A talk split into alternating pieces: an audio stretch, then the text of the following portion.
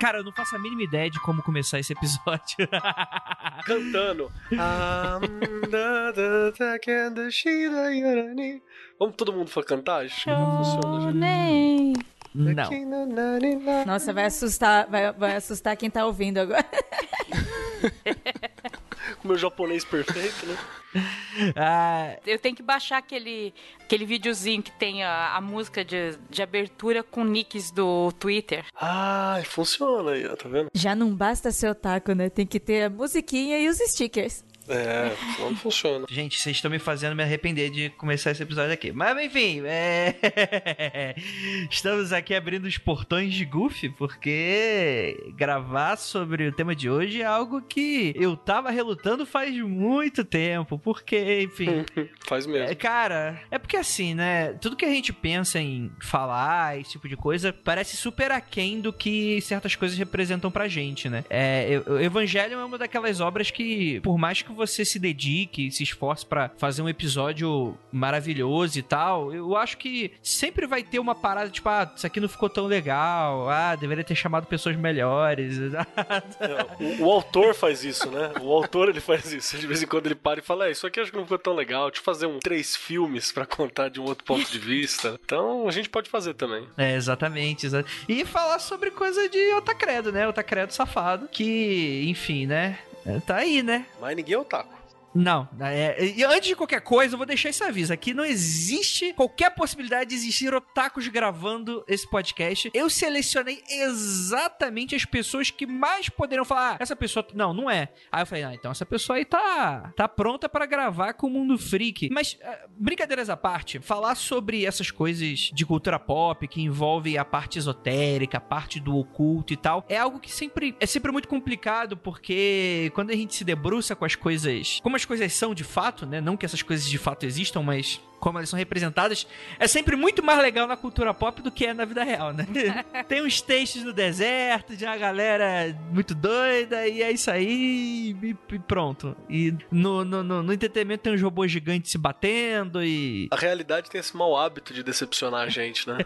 É uma habilidade que ela tem. Exatamente. E esse mau hábito de decepcionar começa agora um episódio maravilhoso do, do Free Confidencial falando sobre o maior anime de todos os tempos, Neon Genesis Evangelion, que a gente vai se debruçar sobre a sua parte mítica, folclórica, oculta, esotérica, religiosa, psicológica, por que não? E muito maluca, é, logo depois da nossa vinheta. Então, guarde um minutinho só.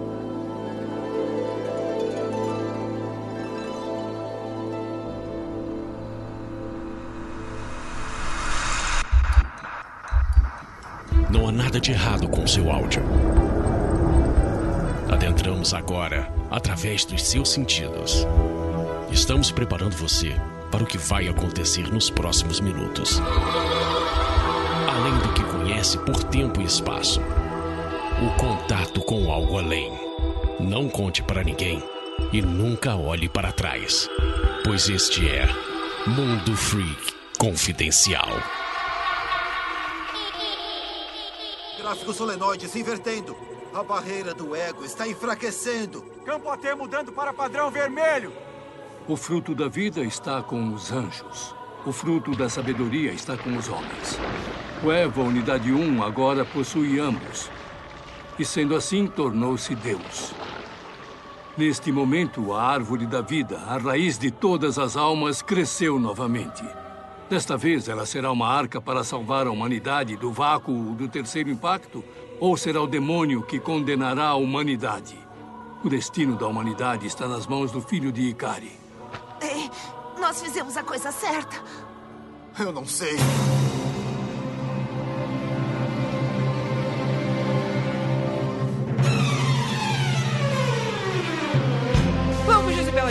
Queridos ouvintes. Está começando mais um Mundo Free Confidencial. Eu sou seu host, o Andrei, e estamos aqui para debater sobre essa mídia magnífica, maravilhosa, marag muita coisa, que é o mundo aí dos animes, da cultura japonesa. E vamos falar sobre uma das obras que mais tocaram o meu coração, otaku, é, que é o Evangelho, né? O Evangelho do Novo Gênesis. E para me ajudar temos aqui ela, nossa queridíssima participante lá do Papo Lendário, Nilda Alcarincui. Olá, pessoal. E assim, eu não sou otaku, tá? Eu sou uma tia-avó, funcionária pública, cabelo branco, tá? Eu nunca fui nenhuma anime con, nenhuma anime friends, nenhum evento de anime no ABC, nem tenho coleções e coleções de mangás em casa, tá? Exatamente. A pessoa pensa em otaku, pensa na pessoa de 15 anos. Aí Eu chamei logo a Nilda, né? Que não, não, não tá representada. É, inclusive ninguém aqui está, né? Só, pra deixar bem claro. Há, há algum tempo, inclusive, a gente não tá representando essa camada. Olha aí, ó. E temos aqui nosso queridíssimo Marcos Keller, o mago implacável. Olá, senhoras e senhores. Eu quero dizer uma coisa que logo, logo no começo eu entendi o, o Shinji. Puta merda. Triste, né? Eu entendo. Só isso. Eu acho que você só entende o Shinji quando você dá a idade de 2, 15 anos, né? Aí você... É. come- Ah, entendi. Aí sem, Porque o adole- Você o- fala, puta. O adolescente, ele não se vê como ele é de fato, né? Quando você tá assistindo ali Evangelho, ele se olha pro Shinji, você fala... Que inverossímil. Otário. É, pois é, quem não, não, não aproveitaria desse momento maravilhoso de violência, de romance e, e, e- e muitos personagens? Não, a pessoa não consegue se, se ver nessa situação. Temos aquele também, nosso queridíssimo, pela primeira vez, estreante, debutante, Rafael Salimeno. Oi, oi. Que alegria estar aqui, cara. Realmente uma honra. Primeira vez no Mundo Freak. Finalmente esse dia chegou e pra falar de uma das coisas que eu mais gosto na vida, que é Evangelion. Mas, assim como o resto da galera, eu também não sou otaku. Também nunca fiz fanart, nem de Evangelion, nem de One Piece. Nunca fui em evento de anime. Nunca chorei vendo anime colegial em casa. Mas, né? mas ainda assim eu vou tentar falar um pouco sobre essa cultura que eu não conheço nada. Fico sem pagar internet, fico sem pagar conta de luz, mas o Crunchyroll tá lá. Filme forte. Nossa, cara, o meu Crunchyroll agora venceu. É, aí eu tô tentando usar ele sem, sem pagar, cara. Eu fico assistindo aqueles trailers de Ah, Dr. tristeza. Stone o tempo Tristeza. inteiro, que eu também não gosto nem um pouquinho. mas, mas não entrou entre a- na categoria das coisas que não pode cortar, porque por causa da, da, da- da quarentena? É básico. né? Cara, ultimamente não tem nada nessa, nessa categoria. Tudo é cortável. E temos ela aqui também, a asca desse podcast, Ira Croft. Eu sabia que você ia falar isso. Oi, gente, oi, ouvintes. E eu já quero começar esse programa dizendo que eu estou muito decepcionada com os brasileiros, brasileiros esotéricos, brasileiros que acreditam em conspirações e tudo, porque a gente vai procurar conteúdo sobre isso e as pessoas não estão falando sobre isso. Quase não se tem nada atual. E quando a gente encontra materiais sobre Evangelion, sobre tendo vídeos. É no Geosites. né? Exatamente, é tudo coisa antiga que a gente já viu várias vezes. Área 51. Exato. Aí eu até falei pro André, eu falei, nossa, eu tive que entrar naqueles fóruns antigos que eu participava lá no início do 2000, eu não achei quase nada. É porque, gente, fica aí o, fica aí o aviso pra essa ficha cair. Evangelho é coisa de velho. Gente, gente jovem que tá produzindo conteúdo no YouTube, podcast, essas coisas, não, não, não é seu público-alvo. É, tem 30 anos essa porra. De quando que é o anime? É 95, né? 94? Uma parada assim? Estreia em outubro de 95 e vai até março de Aí, ó. 96. E além de tudo, é libriano. credo, credo. Vamos lá, gente. Antes de qualquer coisa, antes desse episódio virar uma grande bagunça, é, é fato que a gente precisa comentar um pouquinho sobre a obra, até porque tem gente que tá escutando esse episódio e não faz a mínima ideia do que, que é Evangelion. Apesar de ser uma obra tão significativa, não apenas pra cultura otaku, né, mas também pra cultura pop em geral, né? Muita gente hoje que produz conteúdo, que produz cultura, produz entretenimento, são ávidos fãs de Evangelion, né? Não tem como tu falar que o Guilherme Del Toro não, não, não, não é fã da parada, né? É, você vai, assiste Pacific Rim e mais do que isso, né? Você tem diversas coisas. Que Pacific Rim é bem é aquela coisa jogada do cara que queria fazer a obra, não conseguiu os direitos, não conseguiram tirar ele da coleira e ele fez o Evangelion dele. Enfim, tu pega o Evangelho, joga numa massa burrificadora e sai o Pacific Rim, né? É isso que eu ia falar. Esse, aí, se, se assistiu, entendeu tudo errado, né, cara? Gente, Pacific Rim, eu quero fazer um filme de robô gigante que não seja Transformers. É. Não, não, eu gosto, eu gosto. Que Eu tem curto, uma curto estética meio anime. Sim, a ideia eu acho que o segundo, o 2 ia ser. O 2 ia ser, se ele dirigisse mesmo, se estivesse lá, ia ser uma parada mais Evangelion. Porque ele queria, ele tinha, tinha saído nos papos de que o Del Toro queria fazer, inclusive, que os, os Jägers do segundo iam ter partes biológicas, né? Aham, sim. Essa era uma das Ah, ideias. cara. Aí ele parou pra dirigir outra parada, né? Que é uma das coisas que na época que Evangelion saiu, quando eu descobri que existia, a pessoa falava, olha, é bi- são biomecas. Eu, como assim? São robôs que que parte delas são biológicas, que tem um componente biológico. E isso na época era, ó, peraí, como assim? Não era o padrão, não era, pelo menos nenhum anime de grande repercussão tinha isso, né? Não sei se algum anime fez antes, mas nenhum, né? Não, não tinha isso. É, e, e acho que continua não tendo, né? Porque é algo muito único. Vamos pra, vamos pra sinopse, antes de qualquer coisa. E antes de qualquer coisa, galera, vai estar lotado de spoiler essa parada. A gente recomenda muito que você vá lá naquele streamer vermelhinho lá, que acabou de estrear o Evangelion. Acabou, tipo, tem uns 3, 4 meses, né? Que a gente tá. Aquele que faz. Tadã! É, exatamente. Vai, vai lá, assiste todos os 26 episódios e pula pro filme lá do The End of Evangelion e depois pula pros fóruns, que provavelmente se seu cérebro não derreteu, você tá em busca de. Mas assim, sinopse, a, a gente vai comentar um pouquinho sobre a série, sobre essa questão conturbada da produção, é, que não vai ter muito spoiler, mas que, enfim, né, vai servir pra gente ligar aqui os motores, né? O Evangelion é uma série produzida em meados da década de 90 e é uma das poucas obras que ela não advém do mangá, né? Porque os animes geralmente seguem uma, um, um circuito muito, muito interessante, né? Que você começa com um mangá que faz bastante sucesso, isso é comprado de certa forma para você vender espaço de publicidade na TV e coisas nesse sentido, pela audiência, e é, são transformados em, em animações e a partir dali é exportado e se tornam até outras coisas, em filmes, né? É, alguém ocidental compra. É, Evangelion mesmo virou tudo, né? Virou. Você, você compra pasta de dente do Evangelion. Ah, total, jogos e por aí vai, né? O, o Evangelion é, é um dos raros casos que isso não acontece, né? Ele é pensado e produzido diretamente pra TV. O mangá que tem do Evangelion, ele é feito em conjunto com esse, com esse anime, né? Mas ele só vai, se, só vai finalizar décadas depois, né? Ele conseguiu o final agora em 2012, 2013, 2014. Teve agora que teve o final do mangá, dá pra ver que não era exatamente a prioridade do, do ano, né? E quando a gente vai falar sobre Evangelho, a gente tem que falar sobre esse cara, que é o Hideaki Anno, que é o diretor e produtor, que ele funda o estúdio Gainax, né? Ele já era um cara que ele era um animador já que já tinha trabalhado em obras anteriores, é, já chegou a, a trabalhar e ter amizade com o Miyazaki, né, do estúdio Ghibli, né? Enfim, né? Você teve essa produção extremamente conturbada, no qual você tem esse desenho dividido em um pacote de três episódios cada, né? Então é como se uma temporada tivesse aí dois, dois ciclos de trabalho, né? No primeiro ciclo foi passado de manhã para as criancinhas verem, você imagina que não foi nem um pouco de sucesso.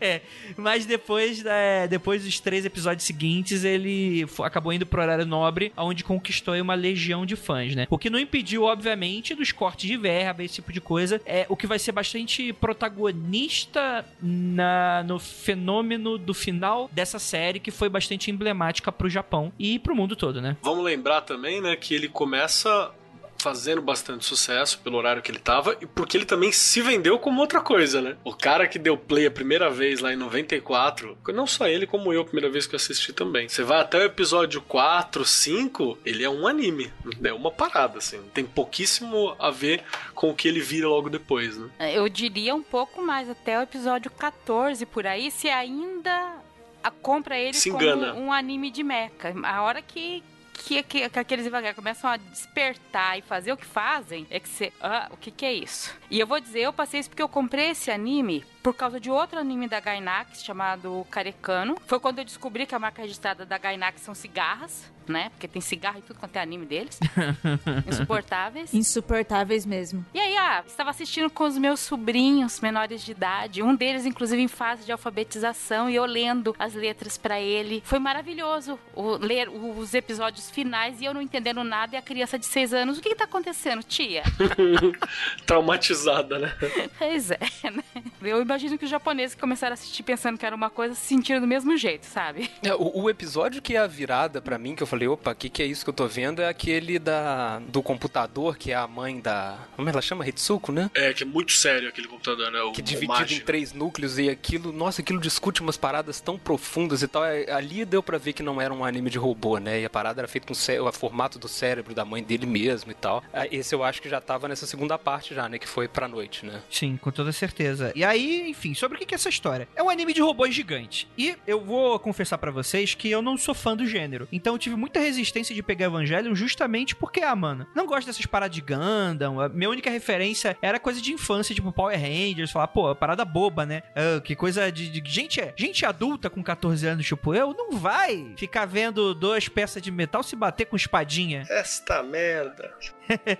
Isso aí vai, né? E, e- e aí você começa a ver Evangelion pela, pela curiosidade, né? Já que todo mundo começa a ver. E sobre o que é essa história? A história conta sobre um moleque, adolescente com 15 anos, chamado Shinji Ikari, que ele é criado por um tutor e ele vai, a pedido do pai, encontrar um progenitor dele, né? O que a gente não sabe, vai sendo apresentado, é que a gente tá vivendo num mundo meio pós-apocalíptico, que trata sobre monstros gigantes chamados de anjos na série, e até o momento você não sabe exatamente por que, que eles são chamados assim, e que o Shinji é chamado pra encontrar com o pai porque ele é o único capaz, segundo ele, de pilotar um daqueles robôs gigantes chamados Eva, Evangelion, que são os, os protagonistas aí, né? E a série ela vai seguindo nesse ciclo, né, de você ter que derrotar um tanto número de anjos pra evitar, ou enfim, a hecatombe final, evitar que eles invadam o Geofront e assim terminem com o mundo de uma vez por todas, né? O que é claro que essa sinopse ela não arranha o que é a série de maneira nenhuma, né? É,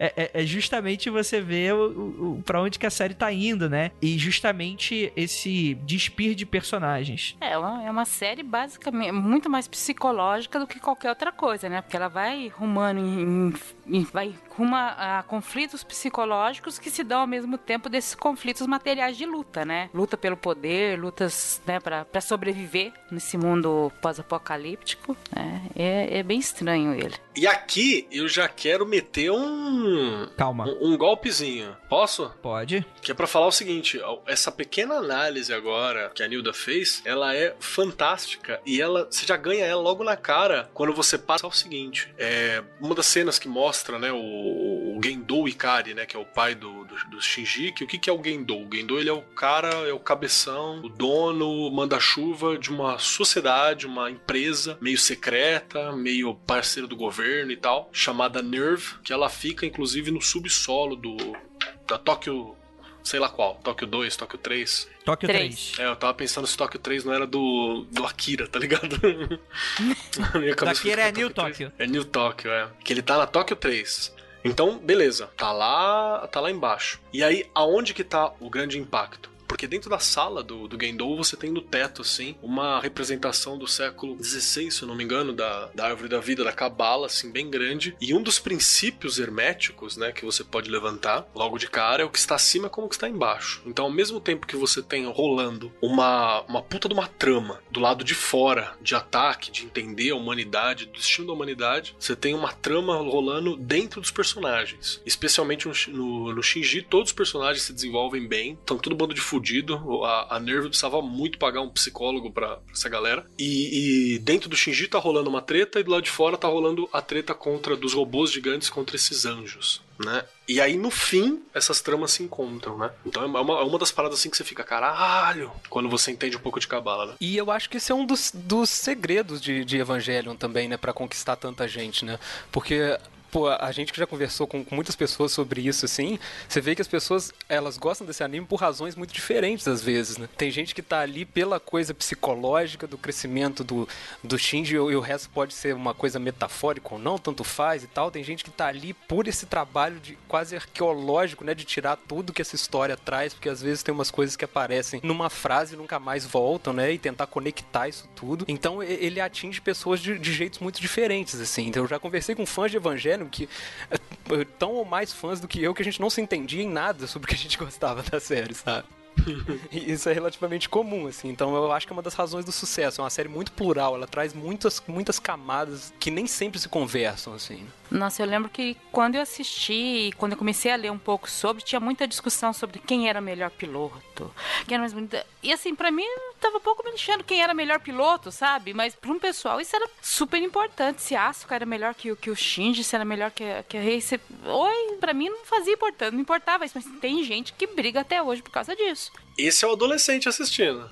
O adolescente assistindo vai fazer essa discussão aí. O cara que tá não, que, né, que não tá tem essa primeira camada, né? Ele não tá preocupado em ver isso, não é, não é essa discussão principal dele ali. Então, ele vai pegar essa camada principalmente. E ela é boa também, né? Sim, sim, não A é ação, é, a ação é muito boa. Tipo, quem for procurando só isso, vai achar uma ação legal, assim. A, a animação dele é fantástica. As tretas de anjo, quando você vê os anjos dando louco, ficando berserker, porra, é mara- maravilhoso aquilo, ver os, os Eva malucão, isso é fantástico de dar uma olhada.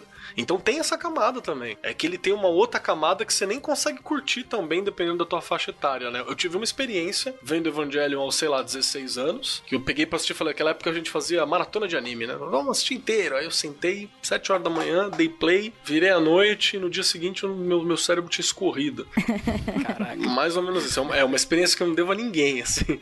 E depois eu assisti com calma, tipo, ano passado, sentado aqui na minha sala, vendo aquelas paradas, falei, caralho, cuzão, o que que é isso? isso. É uma outra experiência. Então, ele, é- isso é uma obra boa. Uma obra boa, ela atinge, tem várias camadas. Sempre que você for revisitar ela, você vai ter uma outra visão, né? E é engraçado que eu, eu acho que eu já vi quatro vezes tudo, assim, né? A primeira foi no, na Locomotion lá, né? No canal da época que passava. E eu vi tudo picado, não sabia direito que horas passava e tal. E eu, eu via de relance, assim. Eu curtia até, mas eu não tinha entendido nada. E cada vez que eu fui assistindo, foi batendo diferente. E, e nessa última eu já tô. é Aquilo que o Keller falou no início, eu já tô 100% alinhado com o Shinji já. eu compro ele totalmente depois de velho. É, mano, eu não. Fechado com o cara. Pois é, o Shinji é aquele personagem que incomoda, irrita, dá ódio mesmo, como vocês falaram. Quando a gente assiste mais novo, a gente xinga pra caramba e depois de adulto você acaba entendendo e até mesmo se vendo nele. Assim como tudo, todos os outros personagens, eu demorei muito pra perceber na Asuka essa variação dela, é, essa profundidade que, que, ela, que ela tem, porque a princípio ela não mostra, né? O Shinji, desde o início, ele mostra quem ele é, assim como a gente também conhece quando o mangaka fala sobre isso, né? O momento que ele estava passando emocionalmente, o quanto ele coloca este peso espiritual e emocional na obra. Tem momentos que a gente também é é até difícil de separar o que é uma coisa da outra e tá tudo. E aí que começa a derreter, né? É, e essa, essa é, é a razão pela qual eu realmente amo essa série, sim, sabe? É isso que a Ira acabou de falar aí, sabe? Ela. É, um- é uma história que se mistura tanto com a história de quem tá escrevendo e você sente tanto o autor nela que, sei lá, cara, é, é aquela coisa, pô, como a gente vai falar de, de ocultismo aqui, de, eu acho que Evangelho é praticamente um trabalho magístico, assim, sabe? Que o que o Ano fez pra lidar com coisas que estavam acontecendo na vida dele e tal, e, e ali ele, ele abriu mão pra fazer isso completamente de, de manuais de narrativa, de fórmulas, é é uma coisa completamente visceral. Inclusive, ele tava descobrindo durante, né? Exatamente, então, tipo, ba- batia uns livros de umas coisas loucas na mão dele enquanto ele tava fazendo, e é estranho a gente pensar nisso já que a série é tão curta, né? Se você for pensar, é uma série curta. E é como se ele soltasse capítulos daquilo, assim, sei lá, como se ele estivesse fazendo um mangá sozinho, mas não, era uma equipe que tava produzindo, e o cara ainda deixou, teve essa mão forte, assim, pra controlar tanto. Teve uma vez que ele falou que, é, sobre a série, ele falou que Evangelho é a vida dele, que tudo que ele era tava ali. E é impressionante como a gente consegue sentir isso, assim, como ele conseguiu passar isso tão bem, assim, né? Uma crítica de velho chato, assim, é que quando você pega. E não é problema, tá? Quando eu falo assim, é crítica de velho chato, mas ela não é um problema. Porque a gente pega os animes, assim, não só os animes, como qualquer outra tranqueira que a gente tem hoje em dia, é extremamente pasteurizado porque são para comércio, né? E quanto mais fácil for de, de, de entender do público pegar aquilo, melhor. Quanto mais a série for seguindo é, uma série de, de algoritmos e tal para formar aquilo, melhor, porque ela vai atingir mais pessoas. Então, quando você pega uma obra que consegue ter uma, uma, uma abrangência tão grande a ponto de chegar aqui pra gente, né? Como chegou, copiada em VHS, né? Copiada em DVD, vendida por. subtitulada por, por fã e tal. E ainda assim ser uma obra tão visceral, tão autoral e tão e, e- tão pessoal assim, isso é uma coisa fantástica, né? De novo que eu também não tô falando, ah, então quer dizer que as outras coisas é uma merda. Não, eu adoro as outras coisas que é uma merda. Só que você tem que entender que chega, por, por exemplo, você tem que entender que Star Wars é uma, é uma indústria, já era uma indústria, agora é uma indústria maior ainda, entende? Agora ela pertence à Disney, então não vai ter aquela, aquele purismo de Star Wars, de narrativa, de não sei o que, não, cara, vai fazer o que vai vender, né? E, o- e o Evangelion, ele, ele, durante os seus 20 e tantos episódios, ele tava muito, muito fechado com esse rolê de que eu vou refletir aquilo que o autor tá aqui. O autor deu um, o ano deu um belo de um golpe, né, na, na, na galera, assim, na empresa. Pra fazer aquilo que ele queria falar. O filme foi meio que uma exigência depois, né, Pra continuar sendo distribuído, porque a Gainax estava com as pernas bambas e para eles receberem algum financiamento, eles tiveram que fazer aquele o filme explicando um pouco melhor. Mais ou menos explicando, né? Porque não explica tanto assim, mas teoricamente. Ele deu rasteira na galera de novo, né? É verdade. É, a ideia era essa, né? Ele vendeu essa ideia e não resolveu nada. Não satisfeito em ser enganado, fui enganado duas vezes. Eu diria até uma terceira e uma quarta, uma quinta e uma sexta com esse rebuild aí que tá fazendo. Numa boa, porque eu comprei até aquele Evangelion The Iron Maiden, né? Que é o universo alternativo que eles estão na escola. né? Até essa merda eu tinha comprado, então eu tô sendo enganado até hoje. Mas, ô, galera, só, só voltando aqui que eu tinha falado que pra mim o Evangelho é um trabalho magístico, assim, né? Ficou meio no ar isso. É, eu, eu sou muito discípulo do, do Alan Moore pra essas coisas, sabe? Aquela frase dele que arte é literalmente magia foi a coisa que meio que mudou o meu, o meu jeito de ver arte, assim, meu jeito de produzir tudo, sabe? E, e- e, tipo assim, quando, quando é, é o que, é o que a gente tá falando aí, é essa arte que, ok, pode ter sido feita por encomenda e tal, mas não leva, não- com certeza não levou em conta estatística, pedido do estúdio pra agradar público A ou B e tal. É esse tipo de arte que é, é indissociável do artista, você não sabe onde acaba o, autor ali, onde começa o personagem e tal, que é o retrato vivo do que uma pessoa é, assim. Quando tem esse grau de autenticidade, eu acho que chega no máximo disso que o Alan Moore falou, sabe? É tipo um negócio realmente mágico, assim. Você realmente consegue ver o mundo através das lentes daquele autor, assim, sabe? São poucas coisas que chegam nisso, e por isso que eu gosto tanto de Evangelho, e por isso que eu acho que é uma obra mágica. Verdade. O Keller falou sobre ter a cabala, né, na sala do, do Gendo Ikari. A primeira vez que eu vi uma caba- a árvore da vida cabala foi com o Evangelho e eu não sabia o que era aquilo. E assim, eu vi numa época que a internet era discada e Google não existia ainda. E eu vi na fita VHS. Então, muito tempo depois, quando eu vi cabala, eu vi, eu falei, mas ué, esse aí é o desenho que tem na abertura de Evangelion? Por que que tá aparecendo nesse negócio judaico aqui, né? Aí você, ah, peraí, deve ter alguma coisa a ver. Quer dizer que os judeus são otaku? Então é daqui que tira. Aquele desenho não é só um desenho à toa que parece. Porque, porque a obra toda ela tem uma coisa assim, o Evangelho, que ela tem um monte de nomes místicos jogados se você não prestar atenção, você não vai entender. Não é assim, não é que você não vai entender, você não vai perceber. Só que às vezes é- o nome tá ali e ninguém explica por que, que ele tá ali. Mas tem, né?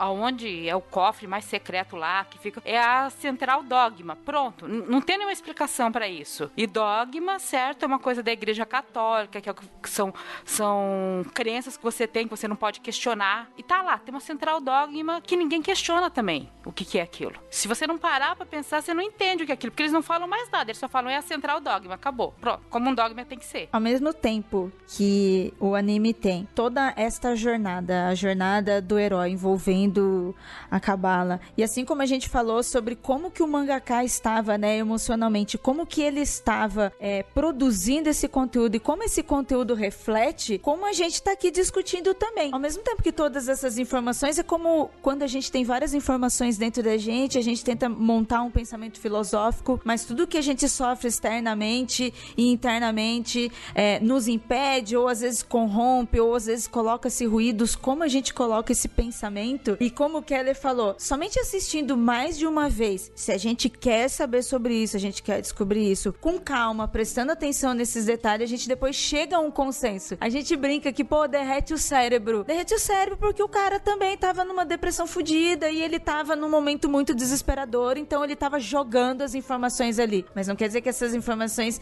não estavam. E depois que a gente presta atenção nesses detalhes, elas começam a fazer sentido. Ela começa a dar pra gente um norte da jornada. Como a gente falou do Shinji. No início a gente odeia o Shinji. Só que agora a gente assiste tudo, mesmo com o dedo dessa loucurada, você entende a jornada dele. É, essa arte que o mangaka passou, esse momento que ele estava vivendo e ele finaliza isso. Ele nos entrega um final, mesmo que maluco, mas ele entrega. Eu, eu acho que o grande lance do Evangelho e, e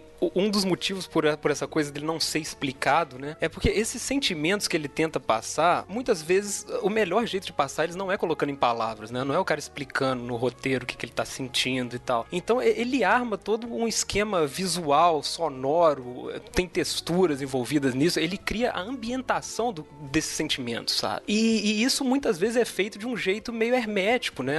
É, é através de uma edição muito louca, de uma cena descontextualizada, né? Desse ritmo todo torto que, que o negócio te dá. O evangelho, em muitas partes, ele é feito para você sentir o desconforto que aquele cara sente com a vida dele o tempo todo, assim, né? E a, essa parte é a, é a, parte que não dá para explicar direito, assim, né? Até, até mesmo você tá perdido no meio de um monte de termos. Faz parte da experiência, né? Exato, é o que, que o adolescente tá sentindo ali no meio daquele mundo todo, aquele mundo adulto, burocrático e tal. Então você meio que não sabe no que, que você tá entrando, assim, né? Então isso para mim é um grande mérito, né? Essa coisa do, da falta de explicação, né? Desses nomes jogados, assim. E o mais legal é quando você vai pesquisar os nomes, você vê que eles não estão ali por acaso, né? Pelo menos, não. eu acho que com certeza, tipo, ninguém elaborou aquele, né, aquele tratado gigante sobre o que cada nome desse significa. Mas é aquela coisa, né? Tipo, é a lógica do Dark Souls lá, né? Quando você bota só a ponta do iceberg, aquele preenchimento vai ser todo do público, né? Então, se você quiser preencher aquilo até o fim, você vai conseguir, sabe? Recentemente tava conversando com uma galera, né? Aí a galera tá falando de tarô pra mim e tá? Falou assim: Nossa, Keller, mas você acha que esse simbolismo do tarô tá colocado aqui, pai, pai, tem isso, tá aqui por causa disso, porque significa aquilo outro? Falei, cara, eu acho que só colocou porque era legal. O problema é que com o tempo a gente foi olhando aquilo e a gente tá fazendo um trampo muitas vezes que é de olhar a nuvem, né? A gente olha pra nuvem assim e fala: Olha lá, tem o formato de uma estrela. Porra nenhuma, é uma nuvem, não tem formato de nada. Mas a gente tá olhando para aquilo e vendo. Às vezes é muito disso do símbolo. Só que tem umas obras que a coisa encaixa tão bem que você pode estar tá olhando nuvem, olhando nuvem. Mas que nuvem bonita, né, cara? Que você para assim e fala, porra, isso aqui faz sentido pra caramba. E Evangelion tem muito disso mesmo. Sim, e de, das duas formas, né? Não só do, do lance do. Da, hermético você consegue dar vários, vários, vários significados, né? É caiu um livro de cabala na mão do cara. É, né? é pois é. é. O hermético no sentido de não tá decodificado pra gente, então aquilo muito secreto, né? Uma coisa tudo tipo assim, você olha os códigos e você não consegue entender, e ao mesmo tempo hermético desse conceito hermético de diversos conceitos, né? Porque o que está em cima é o que está embaixo. E eu percebo que Evangelho é uma obra que ela escorre para você e ela não tem exatamente significados muito muito, mas você consegue perceber que existe um, um, um ano ali em cima produzindo e aquilo vai escorrendo para você de certa forma através de uma linguagem muitas vezes é, obscura de certa forma, codificada, simbólica e vai muito daquelas questões teóricas, né, de psicologia ou de, ou de magia, né, que é aquela coisa de ah é o autor que tá criando ou a gente ou ele tá dando símbolos e a gente consegue decodificar por mais que ele não saiba que aquilo, ah, beleza, por mais que ele esteja fazendo de maneira aleatória, será que o cérebro dele, o inconsciente dele não rearranjou de uma forma simbólica e aquilo consiga ser traduzido de certa forma? Então nada é por acaso, e se nada é por acaso, então tudo tem sentido. Então a minha vida tem sentido. Então isso que eu tô assistindo agora tem motivo para estar aqui, da mesma forma como tinha no, com o Hideaki no momento da escrita dele e, e Evangelho ele propicia muito você ter esse tipo de interpretação. E dá para pirar muito sobre isso. Vou falar que acho que na primeira ou segunda vez que eu assisti, eu fiquei com a ideia, esse japonês pegou um monte de coisa ocidental e tascou no anime, ele é oriental. O Japão não é um país cristão, até tem uma certa influência do cristianismo, mas muito pouca. E ele jogou esse monte de palavra doida aí, porque o que, que os reis magos têm a ver com Lilith, que tem a ver com Eva, sabe? Num, num primeiro momento, assim, sabe aquela coisa, é, sem você aprofundar, você fala, esse japonês doido pegou palavras cristãs e foi jogando aí no meio desse anime. Porque no primeiro momento parece que não tem ligação. Tipo o menino aqui em Minas fazendo mangá de samurai, né? Tipo, estudou ler um livro de samurai, bota, joga as coisas na história. Depois você vê que não é tão aleatório assim, mas, né? Parece isso no primeiro momento. A gente sabe também, né, que mangakas né? A galera que trabalha com isso no Japão é uma galera que pesquisa muito. Não é um, eles não fazem mangás assim tão simples, né? Você pega até outros de temas tão, tão mais cotidianos, não menos importante, mas mais comuns, e eles estudam e trabalham muito isso. No caso de Evangelho, além de, de todo desse estudo, de todo o que passou tal, uma das coisas que mais me chamou a atenção quando eu assisti, que eu achei muito louco, é a representação gráfica desses simbolismos. Alguns, assim, que estavam mais ocultos, mas falando desses que são, são mais claros, mais clássicos, e quando eu vi na tela foi tipo o que eu mais gostei, porque são, eram coisas que eu imaginava. Que, por exemplo, os anjos. Quando eu vi eles monstruosos. Fantástico. É, eu achei fantástico, porque era aquilo que eu sempre imaginei. Sabe, quando a gente lê textos bíblicos, relações sobre isso, e não estamos. Não tô falando de nem de, de textos ocultos, onde a gente tem que buscar isso em outros lugares. Tô falando desses livrinhos que a gente recebe, sabe, na escola, aquela. Da tua tia. Sabe, essas coisas todo mundo tem em casa. E são descrições que as pessoas não percebem. E quando eu vi na TV, eu falei: é isso, são essas descrições. É, é nesse formato que, que eu imaginava e que eu vejo ele colocar isso. Tanto os anjos, quanto o próprio lugar da Nerve, sabe? A estrutura da Nerve, aquela, aquele arquétipo da Nerve, o quanto isso tem representatividade em conteúdo que a gente lê muito facilmente. Tem uma pirâmide lá no meio do complexo, né? Você fala, o que, que tem uma pirâmide aí no meio? Não, o que, que essa porra desse buraco redondo certinho, né? Tá fazendo ali dentro da, da terra, né? A Ira falou dos anjos e eu reassisti nesses dias e eu percebi. Assim, eu sempre achei isso muito estranho, porque os primeiros anjos que aparecem, um ou dois, ainda parece ser um robô, um monstro meio clássico. De repente aparece um, uns anjos que você olha, se tem um que eu lembro muito bem, que ele tá no céu, você olha, não tem nada. A estética dele não tem nada a ver com a estética do anime todo. E tem vários, uns dois ou três que são assim. Tem uma estética que não bate com a estética do anime. Cê, ou seja, fica muito estranho aquilo ali, porque realmente é pra causar estranhamento. É, é um bicho estranho que chegou e que a estética dele não tem nada a ver com o resto do anime. Você fala, oi, uns que parece que é plano, que é, de do, é 2D, você olha, o que, que esse bicho tá fazendo aí? E um, é um bicho estranho.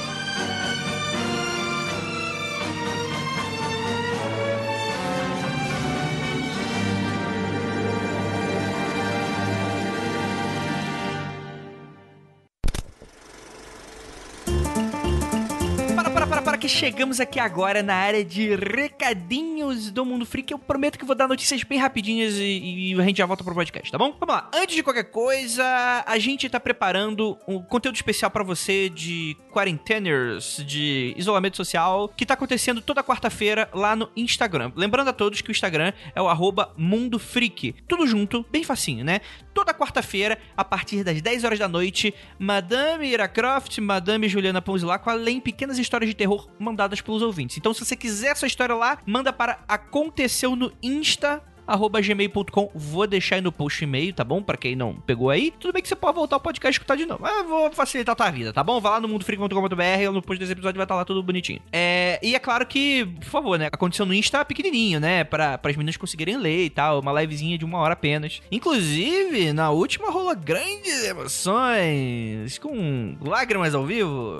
Digna de Luciano Huck. Mas, cara, tá, tá divertidíssimo, tá muito legal as lives que a gente tá fazendo por lá. Então aproveitem que é um conteúdo. Enquanto durar essa pandemia, vai estar tá durando aí essa questão toda para vocês, tá bom? E vamos lá para algumas notícias. Vocês já perceberam o que aconteceu comigo? Ele virou um programa próprio. Inclusive, mandei um bait deliciosíssimo no Twitter e a galera caiu de boca Mas pra você que não sabe o que tá dando mole, essa semana a gente lançou nosso novo programa Freak no Feed. O Aconteceu Comigo com um programa próprio. Ele será um programa mensal. Inclusive, no nosso financiamento coletivo lá no Apoia-se, eu coloquei uma meta a mais. A gente tá, inclusive, a 63% dessa meta. Se a gente conseguir bater esses 100%, bater o valor que eu estipulei lá, a gente consegue transformar o aconteceu comigo não apenas em mensal, mas em quinzenal. Olha que, olha que, fiquem tranquilos que eu já, ó, deixei a casa limpa, preparada e arrumada para isso acontecer. Então, no momento que a gente bater essa meta e a gente manter essa meta, a gente vai daqui a 15 dias a gente já lança já o próximo. Tá, aqui tá aqui, mano, nível industrial a parada saindo aqui. Então fica aí pra vocês. E falando de financiamento coletivo, pra você que não sabe tá dando mole, ou já deve ter percebido que o Magicando, ele cortou o cortão umbilical de financiamento coletivo do Mundo Freak. É, eu sei que muita gente lá no Magicando, eu falei, ah, galera, pra vocês que querem apoiar o Magicando, que é o nosso podcast, nosso projeto de falar sobre capirotagem da maneira mais louca e sacanagem possível, é, pra vocês que querem apoiar o projeto, apoia lá no Mundo Freak, que é a mesma coisa e tal. Mas eu percebi que isso foi um erro, né? É, ah, André, você quer dinheiro? Não, dinheiro eu quero sempre, mas a questão não é essa. A questão é que eu preciso saber exatamente qual é a proporção de vocês. Problema 1. Um, ah, quantas pessoas que estão no, no, financiamento coletivo do Mundo Freak apoiam pelo Magicando apenas ou só pelo Mundo Freak? Já começa o problema por aí. Segundo, eu não consigo colocar num financiamento único metas e recompensas que servem para os dois projetos. Não faz sentido isso.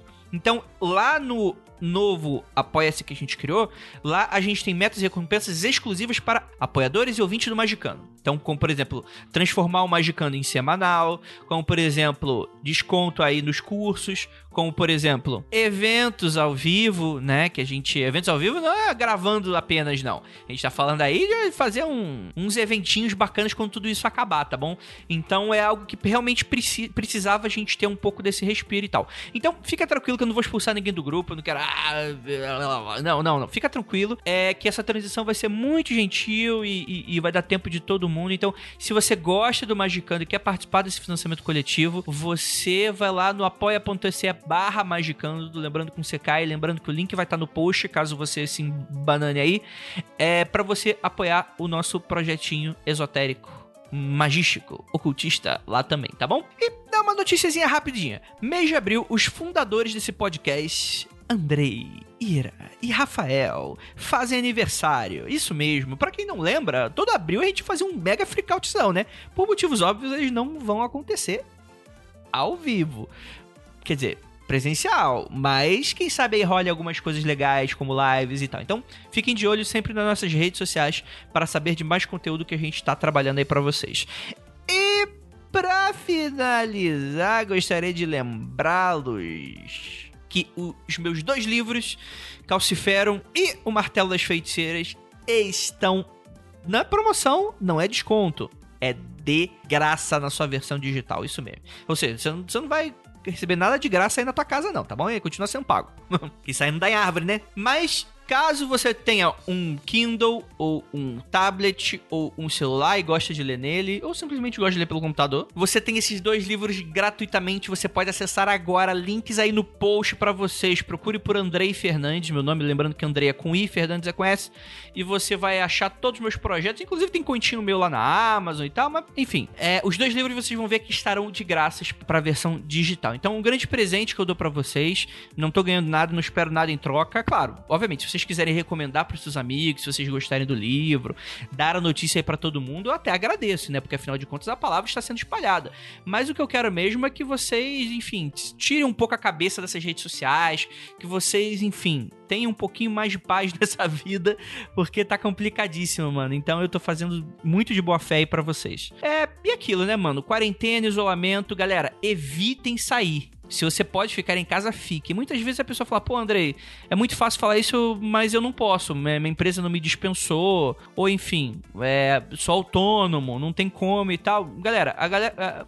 ficar em casa, para quem pode, é importante porque a gente diminui o impacto da doença e aquela coisa do achatamento da curva que o pessoal tanto vive falando aí nas redes sociais. Não vou ficar aqui explicando porque, enfim, já tá em amplo na internet debatido aí, né? É, então é importante para quem fica em casa, fica em casa.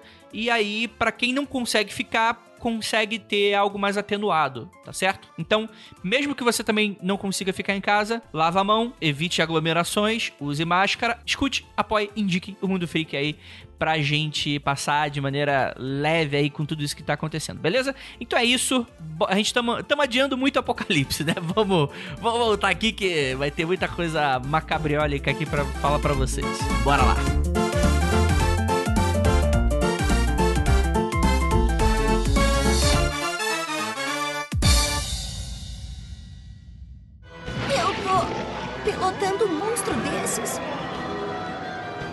Mas o que é isso? Que tipo de monstro terrível nós fomos copiar? Os Evas não são apenas cópias do primeiro anjo. Mas o que a neve vai fazer com eles depois que todos os anjos forem destruídos?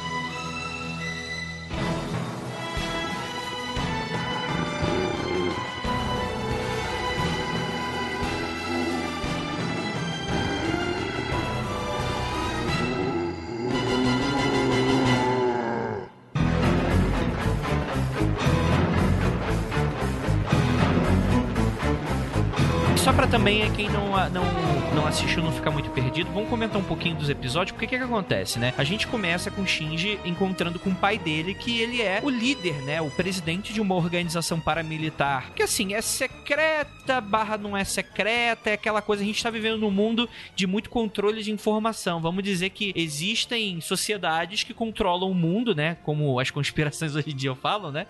Só que eles estão fazendo coisas mais relevantes do que implantando coronavírus através do 5G nas pessoas, né? Eles estão é, aí defendendo a Terra desse ataque iminente dos anjos, né? E isso é muito interessante porque em nenhum momento a gente sabe como a população da Terra está perante isso. A gente não sabe se o cara nos Estados Unidos está sabendo que o Japão e essa cidade de Tóquio 3 é um, é um campo de batalha para esses anjos. A gente sabe que dentro da cidade as pessoas comentam, né? Estão sabendo ali. Mas a gente não sabe exatamente. A gente tem essa organização. Nem porque eles estão indo, né? Exatamente, mas isso nem os personagens principais a primeiro momento, né? É, a gente vive num mundo em que é dito que ocorreu algo que é chamado de segundo impacto. O que, que seria esse segundo impacto? É contado através das aulas de histórias do Shinji, a gente fica sabendo um pouco sobre isso, que ocorreu aí a vinda de um meteoro que. Por que segundo impacto? Porque o primeiro ocorreu na época dos dinossauros, que extinguiram eles, e esse, esse segundo impacto aconteceu na Antártida e que teria aí obliterado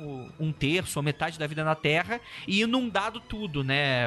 Você só tem poucas áreas agora seguras e poucas pessoas sobraram, e isso é o que é dado para as pessoas, né? E, e, você vai vendo o desdobramento disso e, e, a, e, a, revelação da verdade, né? De que na verdade não tem nada a ver com isso, né? Existe, existe todo um plano aí conspiracionista dessa entidade chamada Cile, que vem do alemão alma, né? Nerve é o alemão para cérebro, né? Então você já começa aí a desdobrar mais ou menos como é que funcionam essas funções, né? A Cile é um grupo de velho rico que achou os pergaminhos do Mar Morto. E aí é algo que a gente sempre brinca com a Tupá quando a gente tá aqui, que seria exatamente um pouco dessa brincadeira de extrapolando esses conceitos bíblicos, né? Enfim, o que, que são os pergaminhos do Mar Morto na vida real? Na vida real, eles são textos encontrados em papiros. Eu vou resumir, fazer um resumo bem básico, tá? Que eles foram encontrados na região do Kiran por uma galera que tava aí pastoreando umas ovelhas, eles se perderam, acharam umas cavernas, estavam lá uns jarros e dentro desses jarros estavam lá esses pergaminhos que seriam cópias, né, pedaços do que sobrou, né, milenares. Isso na realidade nossa. No anime, você nunca fala que porra é essa. Só fala que pergaminho do Mar Morto, pau no seu cu. Ninguém fala nada de onde que ele é, o que que ele é. Ah, isso é muito interessante, porque quando os pergaminhos são achados na vida real, né, eles meio que, que, que vêm à tona e, e meio que é um... Muda um pouco o zeitgeist da parada, assim, porque é, é, você tem essa coisa do, do você achar novos textos bíblicos. Isso, em teoria, é, confirmaria que os textos bíblicos não foram manipulados, porque são textos que são cópias muito fidedignas e muito fiéis do que os copistas e os judeus que foram trazendo para cá nos séculos anteriores, eles não alteravam as paradas, então você tem uma verossimilhança muito grande com os textos originais, e isso meio que, ah, confirmou uma parada que todo mundo já meio que, que os cristãos e judeus defendiam na época, e por aí vai, tá, tá, tá, tá. Beleza, ok, esses são os pergaminhos do Mar Morto. E aí a gente tem no desenho os pergaminhos do Mar Morto, a gente não sabe exatamente o que, que é, mas vamos dizer que é uma grande conspiração e de que, na verdade, junto com esses jarros, foi encontrado uma outra coisa que dava para essa organização chamada Cile uma previsão do que aconteceria no futuro, né? A gente já vai falar mais um pouquinho do que, que seria esses pergaminhos mais lá pro final, porque isso tem a ver muito com, com os desdobramentos até pós-final da série, mas que seria um pouco dessa questão. Então, por causa desse, desse item, né, desses itens, eles teriam aí uma forma é, de, de, de supremacia bélica, econômica, porque eles saberiam do futuro, e que eles se preparariam, na verdade, para a vinda desses anjos, né, que estariam aí para trazer eh, esse fim do mundo, né? Então eles descobrem várias coisas e tal, e, e você tem todos esses desdobramentos a partir daí. Mesmo antes do segundo impacto, né, que, que acontece esse desastre, essa sociedade tá manipulando o que tá acontecendo até certo ponto que o Fuyutsuki, o que foi professor do Gendo e da Yui, e depois se torna o segundo em comando da NERV, profe- eh, ele era biólogo metafísico.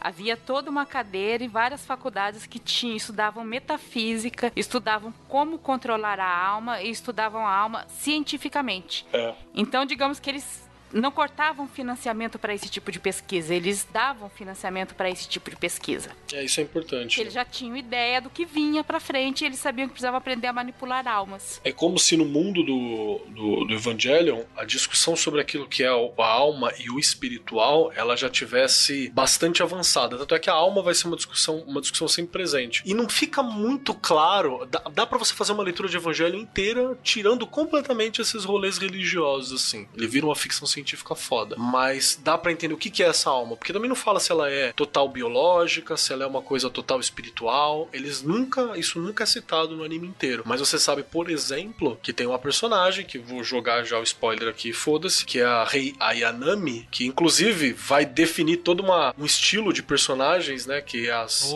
as Kudere, né? Kudere, acho que é isso que é o nome. Que, que isso é copiada a exaustão aí em qualquer anime, que é a mina fria, mas que tem um, um grupo de emoções que ela não sabe lidar nem expressar. Normalmente de cabelo, cores de gelo também. E ela, ela a alma dela é transposta, né? Ela tem um, um fragmento de alma, na verdade. Ela morre, que ela morre mais de uma vez no anime, é passada por um clone seguinte à alma. E a cabeça da mina vai ficando completamente maluca, isso porque a alma dela não foi gestada normalmente, né? Não se desenvolveu normalmente. Ela tá sendo transplantada de um lugar para outro. Agora, que alma é essa? É memória, é, sei lá, coração, é genética. Isso também, o anime, pau no seu cu, se vira. É interessante que a gente não sabe, ou a gente supõe, né, reações dessas partes de almas, o que estamos fazendo aqui, mas compensação, as reações humanas, isto é, as pessoas que são envolvidas na Nerve, e principalmente o pai do Shinji, as suas reações, as suas atitudes, são claramente do que pessoas fariam, né? Nossa, achamos aqui, nossa, novos pergaminhos do, do Mar Morto. Caraca, achamos a Lilith, o que, que nós vamos fazer? Isso mesmo, vamos prendê-la.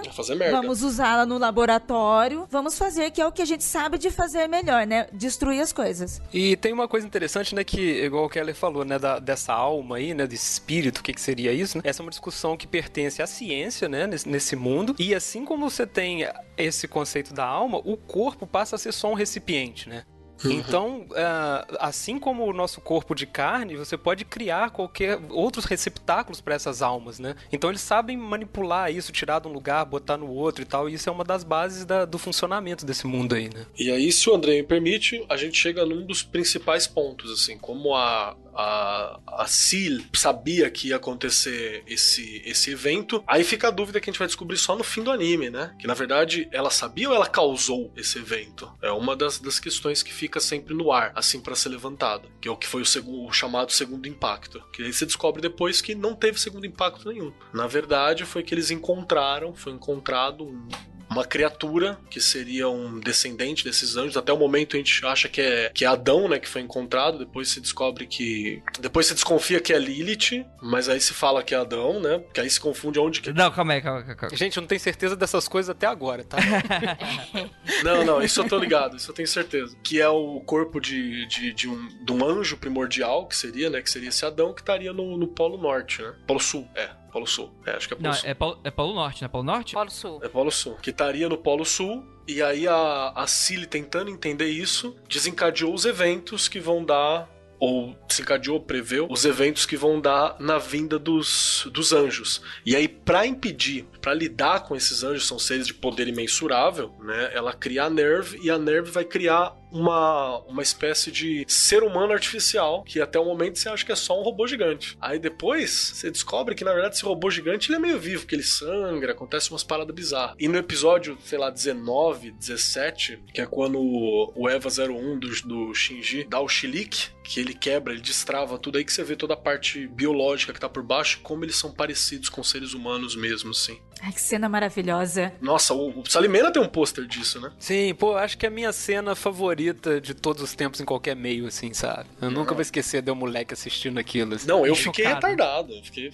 Só sabia o que fazer. Você fica de boca aberta. O que que tá acontecendo? Por que que esse Eva está é, comendo o outro Eva? Tipo, oi? Nossa, e eu fiquei maravilhada. Eu, caraca, ele ficou muito mais legal do que ele já era. Olha que coisa linda. que coisa linda esse bicho de quatro estourado comendo a carne do outro. Fazendo barulhos estranhos. Gritando. É, então, mas, mas essa é a questão. Porque falar sobre Evangelho, é, eu acho que vai lida muito com as expectativas das pessoas sobre. Beleza, ok, o que que a gente tá esperando dessa porra? E obviamente, como a gente falou no, no, no início, e tamo por aqui e tal, não tem muito o que falar. A gente recomenda que você assista a série e vamos comentar um pouco sobre essas partes. Porque você descobre que nesse universo você tem essas criaturas chamadas. que são chamadas de anjos. E em teoria, são anjos mesmo. Não da forma como a gente conhece no, no- no mundo real, né? Não que no mundo real de fato exista, mas enfim, né? Do, do conceito que a gente tá acostumado, né? Então existe toda uma. Não é, não é perversão nem conversão, qual é a outra? Ai meu Deus, fugiu a palavra total. Você vai falar heresia, é isso que acontece. Deus faz você esquecer as coisas. No dia da Ele tá ressurreição. gravando na né? Páscoa ainda, né? Ele vai voltar pra bater na tua cara. Existe um pouco dessa desconstrução de- de- dessas questões bíblicas. Então, dentro desse universo, Adão e Eva não existem da maneira como a gente conhece. A criação do mundo é outra, né? Então, quando você tem no ano de 2000 que acontece esse segundo impacto, os eventos do anime acontecem em 2015, né? Quando você vê o Shinji mais velho pilotando o robô, a gente tá no presente em 2015, né? Mas esse segundo impacto acontece no ano 2000, é onde se desen- desencadeia esse fim do mundo, que é parado na metade. Então, meio que eles conseguiram salvar, só que ficou esse fim do mundo prometido, do tipo, na volta a gente compra. Deus falou assim para os humanos. E, e durante 15 anos eles se prepararam, porque no pergaminho mar- do Mar Morto tá falando que vai vir esses anjos de fato consumar esse fim do mundo. Então a humanidade se prepara de igual para igual, lidando com os Evas, né? Que seriam esses clones de Adão, que seria essa entidade conhecida como o primeiro anjo. E aí já começa um pouco desse embrólio todo, né? Porque, é, é, obviamente, né? Aí você começa a notar as brincadeiras da série, que pelo amor de Deus, a pessoa, de início, por raso, a pessoa tem que perceber que Eva é construída de Adão. O sujeito alfabetizado deveria ver, né? É, Eva é, constru... é, é um pedaço de Adão. Então, dentro da série, é um clone de Adão, né? Então, você tem um pouco dessa coisa. Então, o que, que seria aí Eva, né? Seria esse ser subserviente, né? Seria essa coisa que poderia ser muito bem controlável. E de onde vem os humanos, né? E é isso que eu acho que é a grande brincadeira da série, né? Os humanos não vêm de Adão e Eva. O- os humanos vêm de Lilith, que pra quem não sabe, faz parte muito dessa... Eu vou falar mitologia, tá bom, gente? Mas... é- é- Pode falar. É a cultura oral judaica. não, sei. é, não chega a falar, ele pode falar, porque tu não é judia, cacete. É, enfim, é... Desculpa, a gente fala, mas... Meus antepassados eram, serve? Então, gente, só pra contextualizar, a gente vai falar sempre mitologia judaico-cristã, não porque a gente desacredita que sua religião é inválida, nada no sentido, mas é porque a gente não tá partindo do pressuposto que a gente crê nessas coisas. Então, são, são um conjunto de mitos. Que a gente chama toda outra religião de mitologia, vamos chamar essa também. É uma forma de identificação, né? Pra saber ah, exatamente isso aqui. Beleza, mas só pra deixar esse disclaimer aqui. Então, dentro do mito, da- da- da- do conjunto de mitos eh, judaicos, você tem essa figura de Lilith, que teria sido aí, isso, isso não tá dentro do cânone, né? Isso foi retirado do cânone. Seria a primeira mulher de Adão de fato. Então, Deus pegou o homenzinho de barro, construiu ele e falou: "Ah, tá precisando. Esse cara tá muito, tá muito agressivo. Vou, vou, vou precisando de uma outra, outra parte aqui dele. Aí foi lá e pegou do barro e construiu a primeira mulher. Que deu o nome de Lilith. Do mesmo barro. Do mesmo barro. E aí a Lilith tem um embrolho ali que Lilith não queria se curvar ao homem. Ela queria ficar por cima, não por baixo. E aí, em teoria, teria expulsado ela do paraíso e falou: Ó, vou fazer melhor então. Não vou criar do mesmo barro, não. Vou pegar uma costela do Adão. E aí nasceu a Eva. Em teoria, isso teria sido retirado da- da- dos textos bíblicos, tá bom? É, é mais ou menos essa parada. Dentro da série do Evangelho, você tem essas duas entidades: Adão, como esse ser monstruoso, que é o pai dos anjos, e você tem Lilith, que depois vai ser revelado como mãe dos humanos. Então você tem duas raças aí que estão em pé de guerra por essa supremacia de quem é que vai ficar no planeta, né? É sobre isso a série. E assim, tá- a gente tá falando agora pra você logo no começo, mas quem assistiu sabe que esse momento da, da identificação de que os humanos são, abre aspas, né, filhos de Lilith na história, você vai descobrir, sei lá, no episódio 19, que aparece um outro personagem chamado Kaoro, que ele olha pra, pra estar pro monstrão crucificado, que até o momento você acha que é Adão, né? Ele olha pro monstrão crucificado que tá no interior da, da, da Nerve, ele olha para aquilo e fala: Ué, você é Lilith, não é Adão. Ah, esses Lilins que são os humanos. Aí você fica, que porra é essa que tá acontecendo, filho de uma puta? Como assim? Você, tá, você passa 19 episódios falando uma parada e agora com uma linha de diálogo você quer mudar, cuzão? Aí é assim que funciona as revoltas. É, é, exatamente, né? Bem, e aí a gente tem. Vamos, vamos falar um pouquinho. Eu fiz umas anotações aqui que eu tô.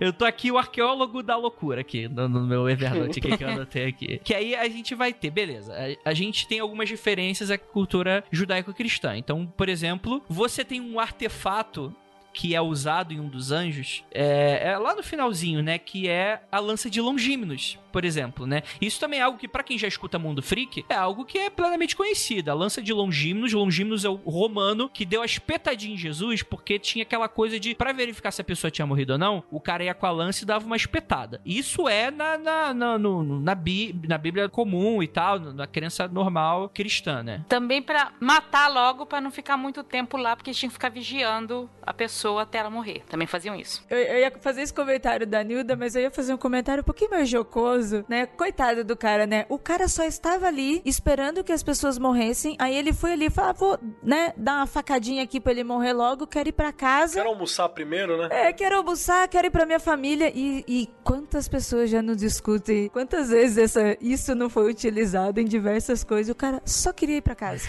é, agora ele tem que ficar procurando as coisas perdidas para todo mundo, porque esse longuinho aí é o som longuinho. Sim, que a gente amplamente já falou aqui no Mundo Freak. A punição dele é ficar achando as coisas que a gente perde. Por isso que era um grande, é um mistério recorrente no evangelho onde que estaria a bendita lança, né? Fica todo mundo procurando aquilo ali durante um tempo. É uma boa analogia. Mas enfim, a questão é que no mundo real, e quando eu falo mundo real, falando de cultura aqui, é, você tem muito dessa conspiração de que essa lança depois, por ter matado um deus, seria a lança do poder, a lança do controle, a lança de a todos governar, né? Que teria ido pra mão de Napoleão, ido pra mão de Hitler. Tem essas groselhas toda aí. Mas dentro do desenho, ela seria uma, uma arma de contenção. Então, dentro desse universo, você tem esses anjos que tem esse, o que eles chamam, que é apresentado desde o primeiro episódio, que eles chamam de campo AT, o AT Field, né? Que seria meio que um campo de força. E por isso apenas os anjos podem ferir outros anjos, né? Porque eles conseguem, os Evas conseguem é, é, projetar esse campo AT e perfurar e tal, tal, tal. Só que mesmo quando eles não conseguem, você tem essa lança, que tem esse nome, que são as únicas lanças que conseguem matar os anjos. Então você vê aí. E, e a primeiro momento, você vê que, ah, Andrei, mas isso tá muito diferente do que eu li na Bíblia, esse tipo de coisa e tal. O Ano defende de que é, essas referências que ele faz respondem a um critério estético da parada. O que, que vocês acham sobre isso? Acho que a gente tem um quadrinista aqui que pode discorrer a respeito. Nossa, gente, pelo amor de Deus. Tira isso dos meus ombros. Se fode aí, meu irmão. Cilada!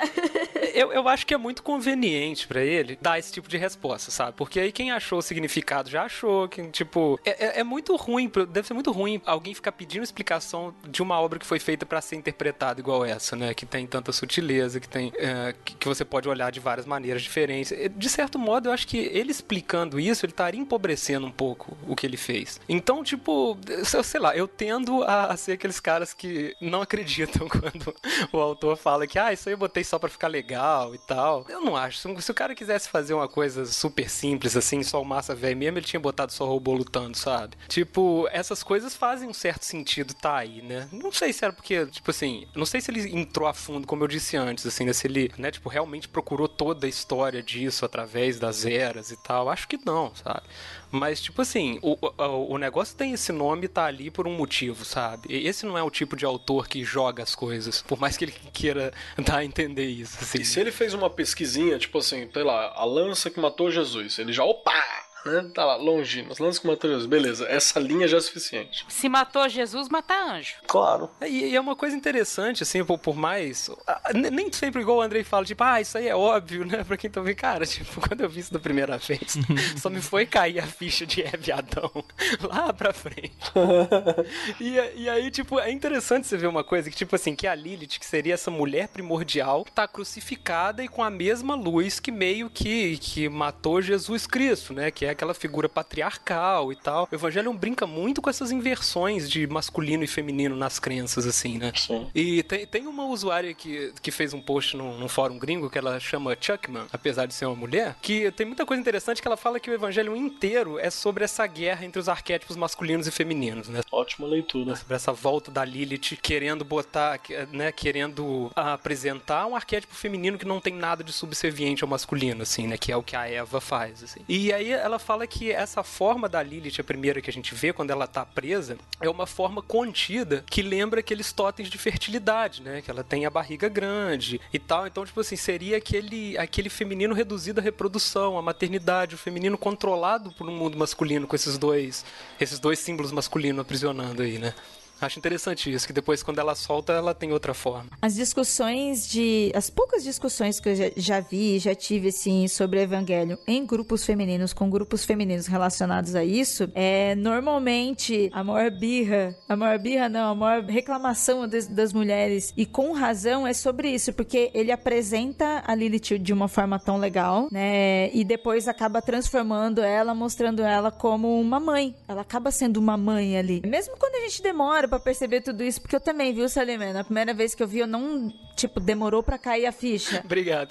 Mas depois que caiu a ficha também, foi, tipo, um impacto total, porque aí eu já a vi como mãe. Aí eu já não curti mais, sacou? Perfeito. Eu percebi no, e no final tem a prevalência da mãe, mas é engraçado porque eu não acho isso a princípio negativo. Se a personagem durante todo o anime tivesse sido reduzida ao papel de mãe, vai, mas assim, ela era temida, né? Ela tem um monte de coisa pelo qual ela é temida, ela tem poder, né? Ela tem um poder muito grande. E no final ela usa esse poder para defender o filho, para defender, né, a, a, essa questão materna, mas eu não, não acho que isso seja totalmente negativo. Eu não acho negativo por esse ponto de vista. Eu concordo com você e eu acho isso interessante. O negativo para mim é a forma que os personagens masculinos se relacionam com ela é, por causa dessa maternidade, sabe? De, desse anseio e apego com a mãe. Ó, não tem um personagem masculino ali que se salva. Não tem mesmo? Ou se tem um, o Pen Pen.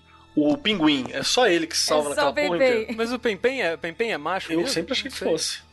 E, e tem uma, uma parada que você falou da mãe, né? Tem uma dúvida que eu sempre fico, assim. Dia das mães pro Shinji deve ser confuso, né, cara? Nossa. Parou pra pensar nisso? ai, que, ai, que maldade. Tipo assim, chegaram, che- a galera chega pro Shinji e fala assim: Shinji, toma aqui teu, teu, teus bombons pra você entregar pra tua mãe. Aí ele faz o quê? Ele vai no cemitério pra deixar no- na, na mãe, ele entrega pra rei, Um pra cada rei. ele entrega pra Misato. ele entrega pra, pro, pro Eva 01, ele entrega pra Lilith, pra quem que ele entrega essa porra? Caralho, que merda. Eu fico nessa dúvida, assim. Eu já, já assisti e já fiquei, porra, coitado. Por isso que eu sou contra o Dia das Mães, pra não dar essa ba- bagunça na cabeça das crianças. Pronto. Mas essa, essa é mais uma das coisas que, que tipo, é, é, nesse, nessa animação aí, eles estão tratando de tudo que é comum nos animes, né? Porque a gente já tem todos aqui, todos esses arquétipos, né? Aquela coisa do fanservice, né? Que o evangelho não escapa, tem coisas problemáticas nesse sentido aí dentro. E ainda cai nessa coisa meio de desses arquétipos de feminino e masculino, nos arquétipos mágicos disso, né? Então, meio que, sei lá, tipo, porque a- até a, a Lilith é, a, é a- mãe dos demônios, né? A mãe dos monstros. É, dentro, dentro do, do, do- da cultura ju- é, judaico-cristã é isso, Em né? algumas narrativas, sim. Ela, depois de que ela é expulsa do paraíso, é- ela, ela meio que se torna mãe dos demônios no inferno. Ela vai morar no inferno como, sei lá, mulher do Lúcifer, de Satã, essas coisas assim, né? É, então, eu, como, como ele tá usando como base todas essas, essas mitologias misturadas aí, né? Tipo, acaba que a gente cai nessa limitação de como o, feminino, o arquétipo feminino é visto dentro delas, né? Então a- acaba caindo nessa coisa da maternidade de um jeito ou de outro, né? Ela sai de ser mãe do humano pra ser mãe do monstro, e, né? Então, tipo, eu acho que ele tenta. Ele tenta romper com muita coisa, mas ao mesmo tempo ele cai em outras coisas problemáticas também, né? E pra uma animação japonesa, ele tá escapando de muitas outras coisas problemáticas, viu? Tá, tá muito bom. Ah, sim, sim, sim. Eu acho até que um dos intuitos de- dessa animação é isso mesmo, é questionar o papel do masculino e do feminino dentro das histórias que eles, que eles costumam contar, né? Porque a gente tem muita perversão disso pra frente aí, né? É, a gente tem, por exemplo, uma. é, outra coisa que ele leu, né? Ele leu um livro de Cabala, o Hideaki Anno, e ele leu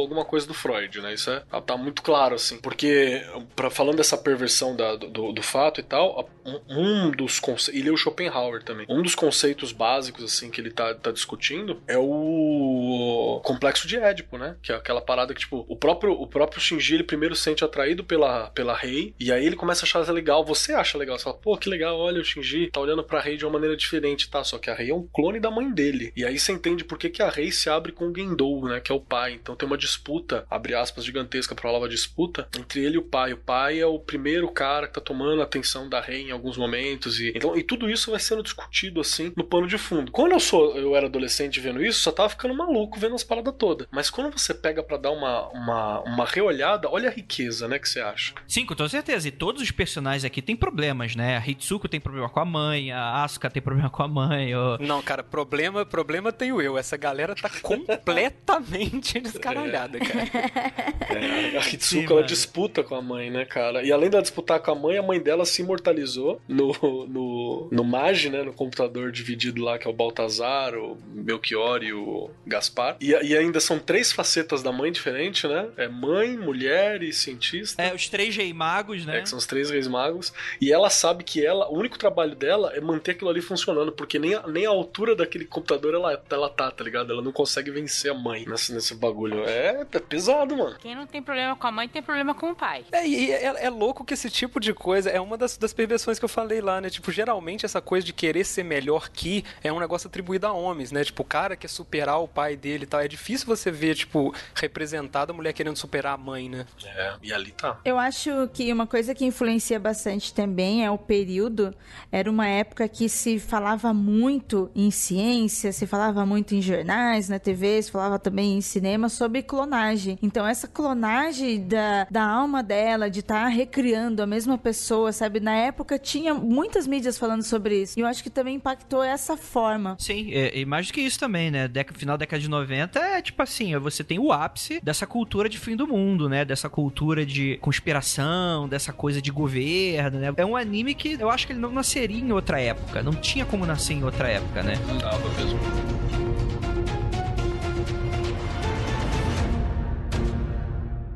Estamos descendo muito. Está ficando nervoso? Estou sim, um pouco.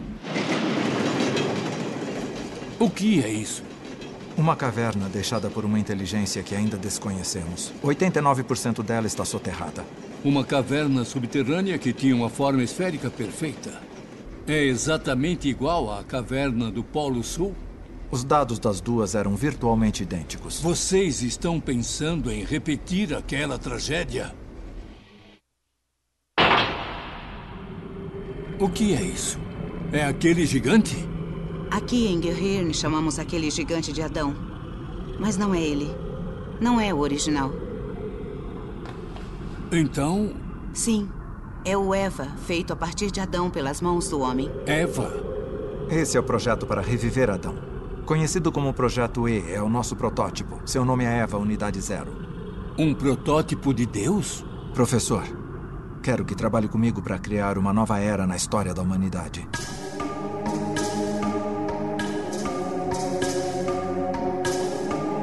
Mas pra a gente não parar aqui um pouquinho com as referências da cultura judaico-cristã. Você tem aí, por exemplo, os filhos de Lilith como sendo aqueles do fruto do conhecimento, né? Enquanto que você tem os filhos do anjo, do, do, do, do Adão, né? Você tem esse fruto da vida. E isso é referenciado na Bíblia de maneira muito pontual e objetiva, na Bíblia mesmo. A gente não tá falando de um apócrifo aqui, quanto a árvore da vida e a árvore do conhecimento. O ser humano é expulso não apenas porque ele desobedeceu Deus, ele é expulso depois de comer o fruto do conhecimento da árvore do conhecimento, porque se se depois ele comesse o fruto da vida da árvore da vida, ele ganhava imortalidade e ele estaria de pé de igualdade com Deus. Então, o anime também brinca um pouco com essa narrativa, né? Os seres humanos, eles estão em busca de Adão e uh, os anjos de Adão, eles têm algo que os Evas e os humanos não têm, né? Que eles têm eh, no, no, no desenho, eles são representados por esse órgão. É, é, algo orgânico, né? O tal de motor S2, né? Que faria com que eles fossem imortais e vivessem para sempre nesse sentido, né? Não imortais atrás de. E até mesmo se regenerar, né? Você só mata um anjo depois de destruir esse sistema. E é algo que o próprio Eva 01, Eva do Shinji, assimila, né? Os Evas não têm, eles dependem do cordão umbilical. Cordão umbilical, olha aí, gente. Olha referências aí. Não, esse, esse eu peguei, esse eu peguei. Olha aí. eles precisam de um cordão umbilical para estar tá vivo, né? Então, você também tem um pouco dessa brincadeira relacionada. É, é um anime que ele funciona muito com dualidades, assim, dá pra ver muito bem. Tem um momento que eles falam que no segundo impacto eles mataram Deus. Uhum. E não fica bem explicado o que é isso. Se realmente é que eles mataram Deus ou que eles perceberam que tinham conhecimento suficiente para superar os anjos e com isso não depender mais de Deus. Você só vai entender isso razoavelmente, assim, se você, dependendo da leitura que você aplicar no, no, no anime, claro, para você começar a fazer uma, uma leitura do que, que ele quer dizer com esse negócio de matar Deus. Que pode ser, até esse momento você ouve, pode ser tanto uma coisa física mesmo, né, como, sei lá, matar uma dessas entidades gigantescas, quanto uma coisa é, literária, tipo Nietzsche falando, né, Deus está morto. Então você não, você não consegue sacar mesmo a, até aí o que, que é que ele tá dizendo. O anime inteiro não tem referência a nenhuma religião religião. Tem muitas cruzes aparecendo, mas nenhuma referência a alguma religião. Não, tem a melhor explosão do mundo, né? Que tudo que os anjos fazem explode em cruz. Cruz, é. Aquele, é fantástica essa explosão. Antes do Kylo Ren ainda, ele tá, tem uma explosãozinha de, de sabre em cruz. é, outra parada que eu queria falar também é que como ele levanta umas questões assim que são linhas de diálogo, né? Tem uma linha de diálogo no anime que, que rapidinho fala assim, ué, mas se eles são anjos e Deus que nos quer mortos, então quando a gente tá querendo sobrevivente, tá indo contra Deus, se a gente tá indo contra Deus, a gente é mal, sabe? É uma, uma meia dúzia de linhas de diálogos, assim, que ele lança que você já dá um nó na cabeça. É, é interessante porque, apesar da gente falar que to, qualquer lugar que você vai ler, e a gente tá falando isso aqui, ah, cultura judaico-cristã, cultura judaico-cristã, e realmente tem muita pouca coisa religiosa dentro, no sentido de a gente tem essas referências culturais, mas não tem um padre dentro do desenho, né? Não tem, não tem um pastor dentro do desenho. Não aparece uma igreja. Não tem igreja. É, você não vê gente rezando. Tipo... É, não é sobre isso. Não tem um templo shintoísta ali. E é o Japão. Sim. A questão é, é, o arcabouço simbólico dentro dele. E que eu diria que não tá nem exatamente dentro da Bíblia, que por mais que a gente esteja referenciando ela em alguns momentos, mas grande parte dessa estrutura simbólica, ela é construída, na verdade, por textos apócrifos. Então, o, o Hideaki Anno, ele vai procurar no Talmud questões de Cabala, ele vai procurar no livro de Enoque. Então, você tem é, essa descrição de Adão sendo um anjo, e um anjo de luz é, no livro de Enoque. Você vai ter o nome dos anjos que eles precisam e estão enfrentando no livro de Enoque. Você vai ter essa referência de Adão, não como o Adão é, é, bíblico, mas você tem esse conceito do Adão Cadmon, ou Adão Cadmon. É o Adão Cadamon. Exatamente, que seria esse conceito de que Deus, antes de criar o homem, ele cria a ideia do homem, que seria essa ideia perfeita, né? Porque Deus é perfeito, cria coisas perfeitas. E o Deus que a gente, o Adão que a gente vê, é, que, que, que se a gente seria fruto né, dentro da cultura judaico-cristã, seria na verdade essa forma impura, né? Essa forma do mundo material, né? Essa forma do que, que quando a ideia é transportada pro material foi isso que aqui que deu, né? A, a gente é um pouco de, dessa ideia desse conceito, que é dessa, dessa questão dessa tradição cabalística, né? E que também tem reflete dentro do anime como sendo o Adão do desenho, ele é essa figura de luz e esse, esse anjo, né? É, ele é visto dessa primeira vez como essa forma gigante iluminada né? Então você consegue ver daí essas referências, né? Os próprios os nomes dos anjos, né? São anjos que existem de fato, mas são anjos que se, traduzem nessa questão cabalística mais do que a questão bíblica, né? Você acho que tem um anjo só que é mencionado na Bíblia que tá aqui no Evangelho. De resto é tudo nessa questão do Talmud ou então do, do, do Zohar. De resto tem muita pouca coisa bíblica aqui dentro de Evangelho. É, eu acho que o único abre aspas bíblica que nem é bíblico mesmo, mas está mais próximo da tradição é o Ramiel, né? Que é o anjo dado de quatro lados lá, dado de oito lados. Sim. É o único. Os outros são todos uns nomes que é bem, é bem para quem estuda cabala mesmo. E eu acho que essa ausência de religião aí também, né, que a gente falou de templos e tal, uh, é porque essas coisas, como a gente falou antes, né, essas coisas são, quem dá conta disso no universo de Evangelho é a ciência, né? Uhum. Quem pesquisa essas coisas são historiadores, são cientistas e tal. É essa galera que fica discutindo religião, né? Então, a, a religião como a gente conhece realmente não tem muito traço. Aliás, não tem traço nenhum, eu acho, né, pelo que eu lembro. Então, isso, isso é um assunto para ciência no mundo deles. Eu já vi gente falando que, ah, talvez tenha acontecido depois do, do segundo impacto, né? Que como ele aconteceu, as religiões perderam força. Mas eu não acho que seja isso, não. Eu acho essa leitura de que, como tem que ter um outro grupo, que é a ciência que dá conta, melhor também. É, e a, a Misato usa uma cruz no pescoço, né? Que é um mais, né? Não é nem uma cruz, acho É, que é. sim, sim. Mas é a única coisa que pode lembrar como um amu- um amuleto aí, né? Uma coisa de proteção religiosa, assim. O que mais se aproxima disso é a cruz que ela usa, né? Você tem. ó- Olha que interessante esse trecho, né? Quando você vai pro livro de Enoch, é lá que estão a história dos Nephilims, que é a Iradora, né? Que é. Que, qual qual é a história dos Nephilims, né? Vocês existiriam esses anjos sentinelas, né? Os Watchers de Deus, que eles desceram aos céus e ensinaram tecnologia pro homem. Seria um pouco daquela história meio Prometeu, né? Que ensinou fogo e tecnologia. Não, mas explica por que, que eles desceram. Não, calma. É a questão que durante esse processo, eles se deitaram com as filhas dos homens, né? É, eles desceram pra comer, desceram pra trepar. Pra isso. Desceram pra Ai, comer gente. Kelly foi muito professor. Que é uma força que movimenta nego até hoje, né? O mundo tá aí. Desde a Guerra de Troia, é isso aí que tá movimentando gente. Sim. É, e, e que dentro dessa relação, Deus ficou puto das duas formas, né? Porque ensinou tecnologia, porque comeu a fé dos homens, né? E, e dentro dessa questão, você tem essa questão do, abre aspas, dois frutos, né? O- os anjos, dentro dessa cultura judaica-cristã, é dito que eles têm o fruto da vida. Os anjos são imortais. E olha a relação com a série, né? E aí a gente tem esses Nephilims como fruto dos dois, de- de- desses dois frutos, né? O que seria algo proibido por Deus. Isso vai se ver também refletido lá na frente quando a gente ficar falando, quando a gente falar mais um pouco das explicações do final, né? O que, que acontece quando você junta os dois frutos, né? É, como punição, o Deus envia a inundação pra matar os Nephilims, né? Que seriam os gigantes, né? E selar os, os anjos até o, o dia do juízo final. Então os anjos eles não foram mortos, estão selados. Então olha só que interessante, na série a gente tem um anjo selado, que é o Adão, e lá ele, os humanos estão indo lá pra ter mais conhecimento do que que é esse fruto, do que que é essa tecnologia,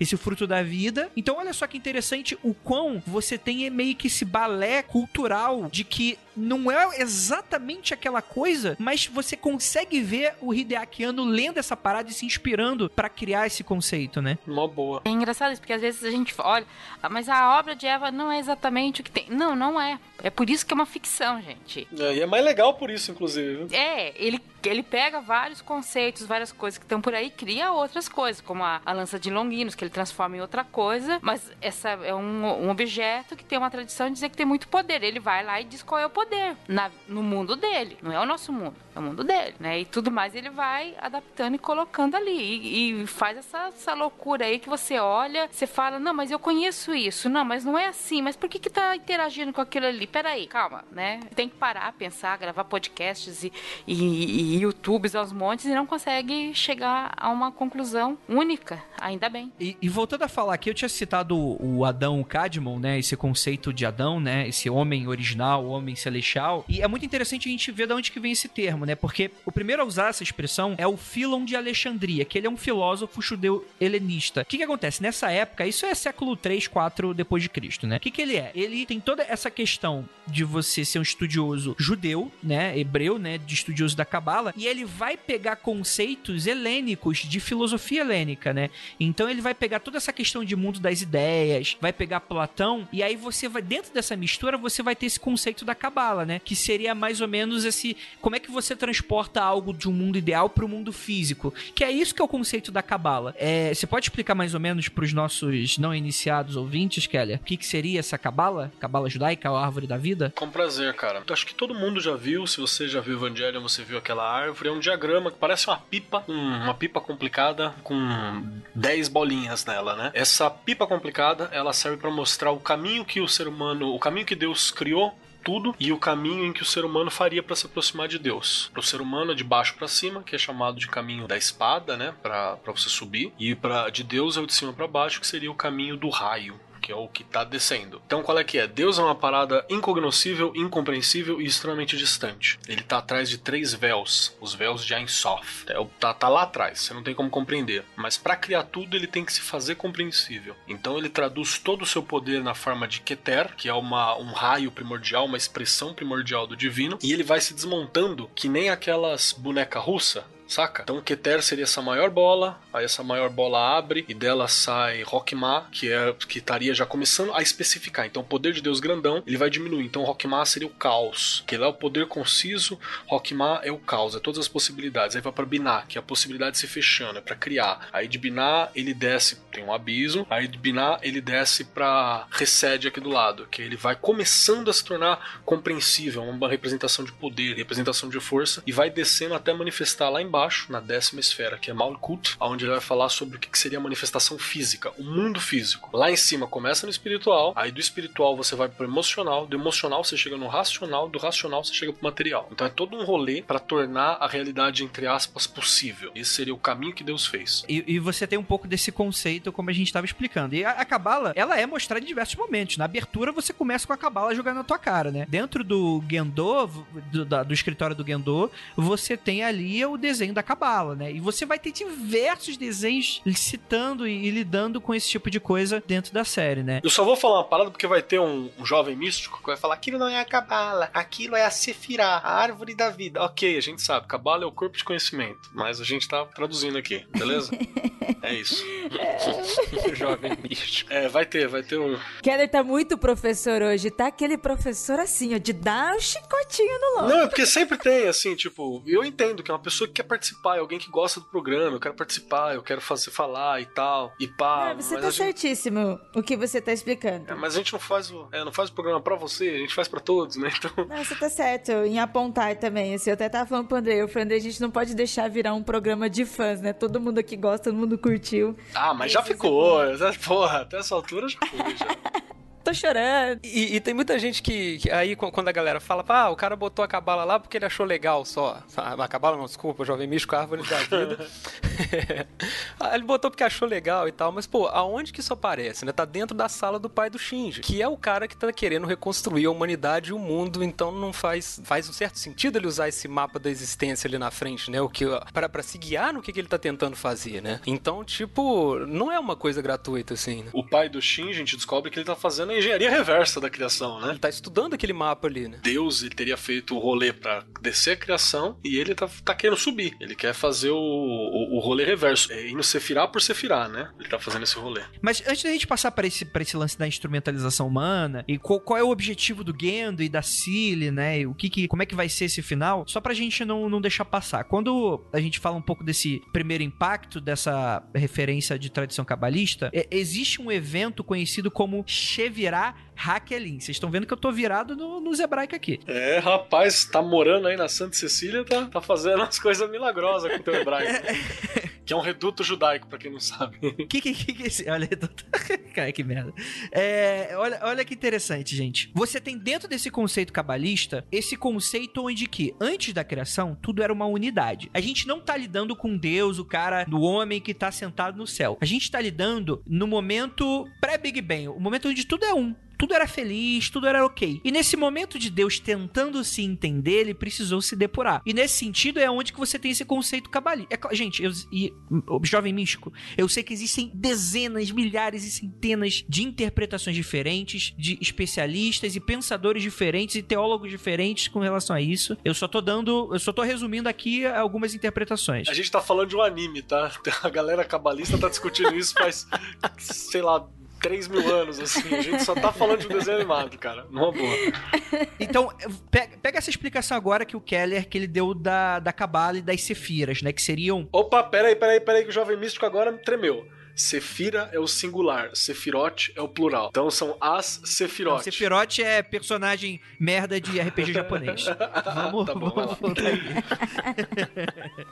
vamos voltar aqui. Então o que acontece? A Cabala é, se trata sobre essas emanações de Deus. Cada uma dessas Sephiroth seriam é, emanações diferentes que vai chegar até aqui no mundo material, porque a gente é a criação, então essa aqui é a raspa do tacho que sobrou, porque a gente tá muito distante de Deus. E a religião, ele vem desse conceito de religare. Por quê? Em diversas religiões no mundo, a gente sente no nosso peito essa falta, essa ausência. E eu vou explicar o porquê que o Hideakiano mais pra frente não é à toa tudo isso que ele tá misturando conceito com religião e filosofia não é estético porra nenhuma. Mas você tem esse conceito de que, por todo mundo sentir esse buraco no peito, eu faço parte do quê? Qual é o meu objetivo nessa vida? Você, então, a religião é essa forma que a gente tem de se encontrar espiritualmente, de tentar se ligar de volta com a divindade. Porque pros cristãos e, e, judeus, a gente foi expulso do paraíso, então a gente não tem mais isso. Pro, pro, pro Islã é outra parada. Pro shintoísmo é essa parada. Pro budismo, você tem lá a roda de Sansara, que você tem que se unir novamente. Então você tem todo esse conceito aqui. Quando a gente vai tra trabalhar com essa questão aqui, existe esse evento, o Sheverah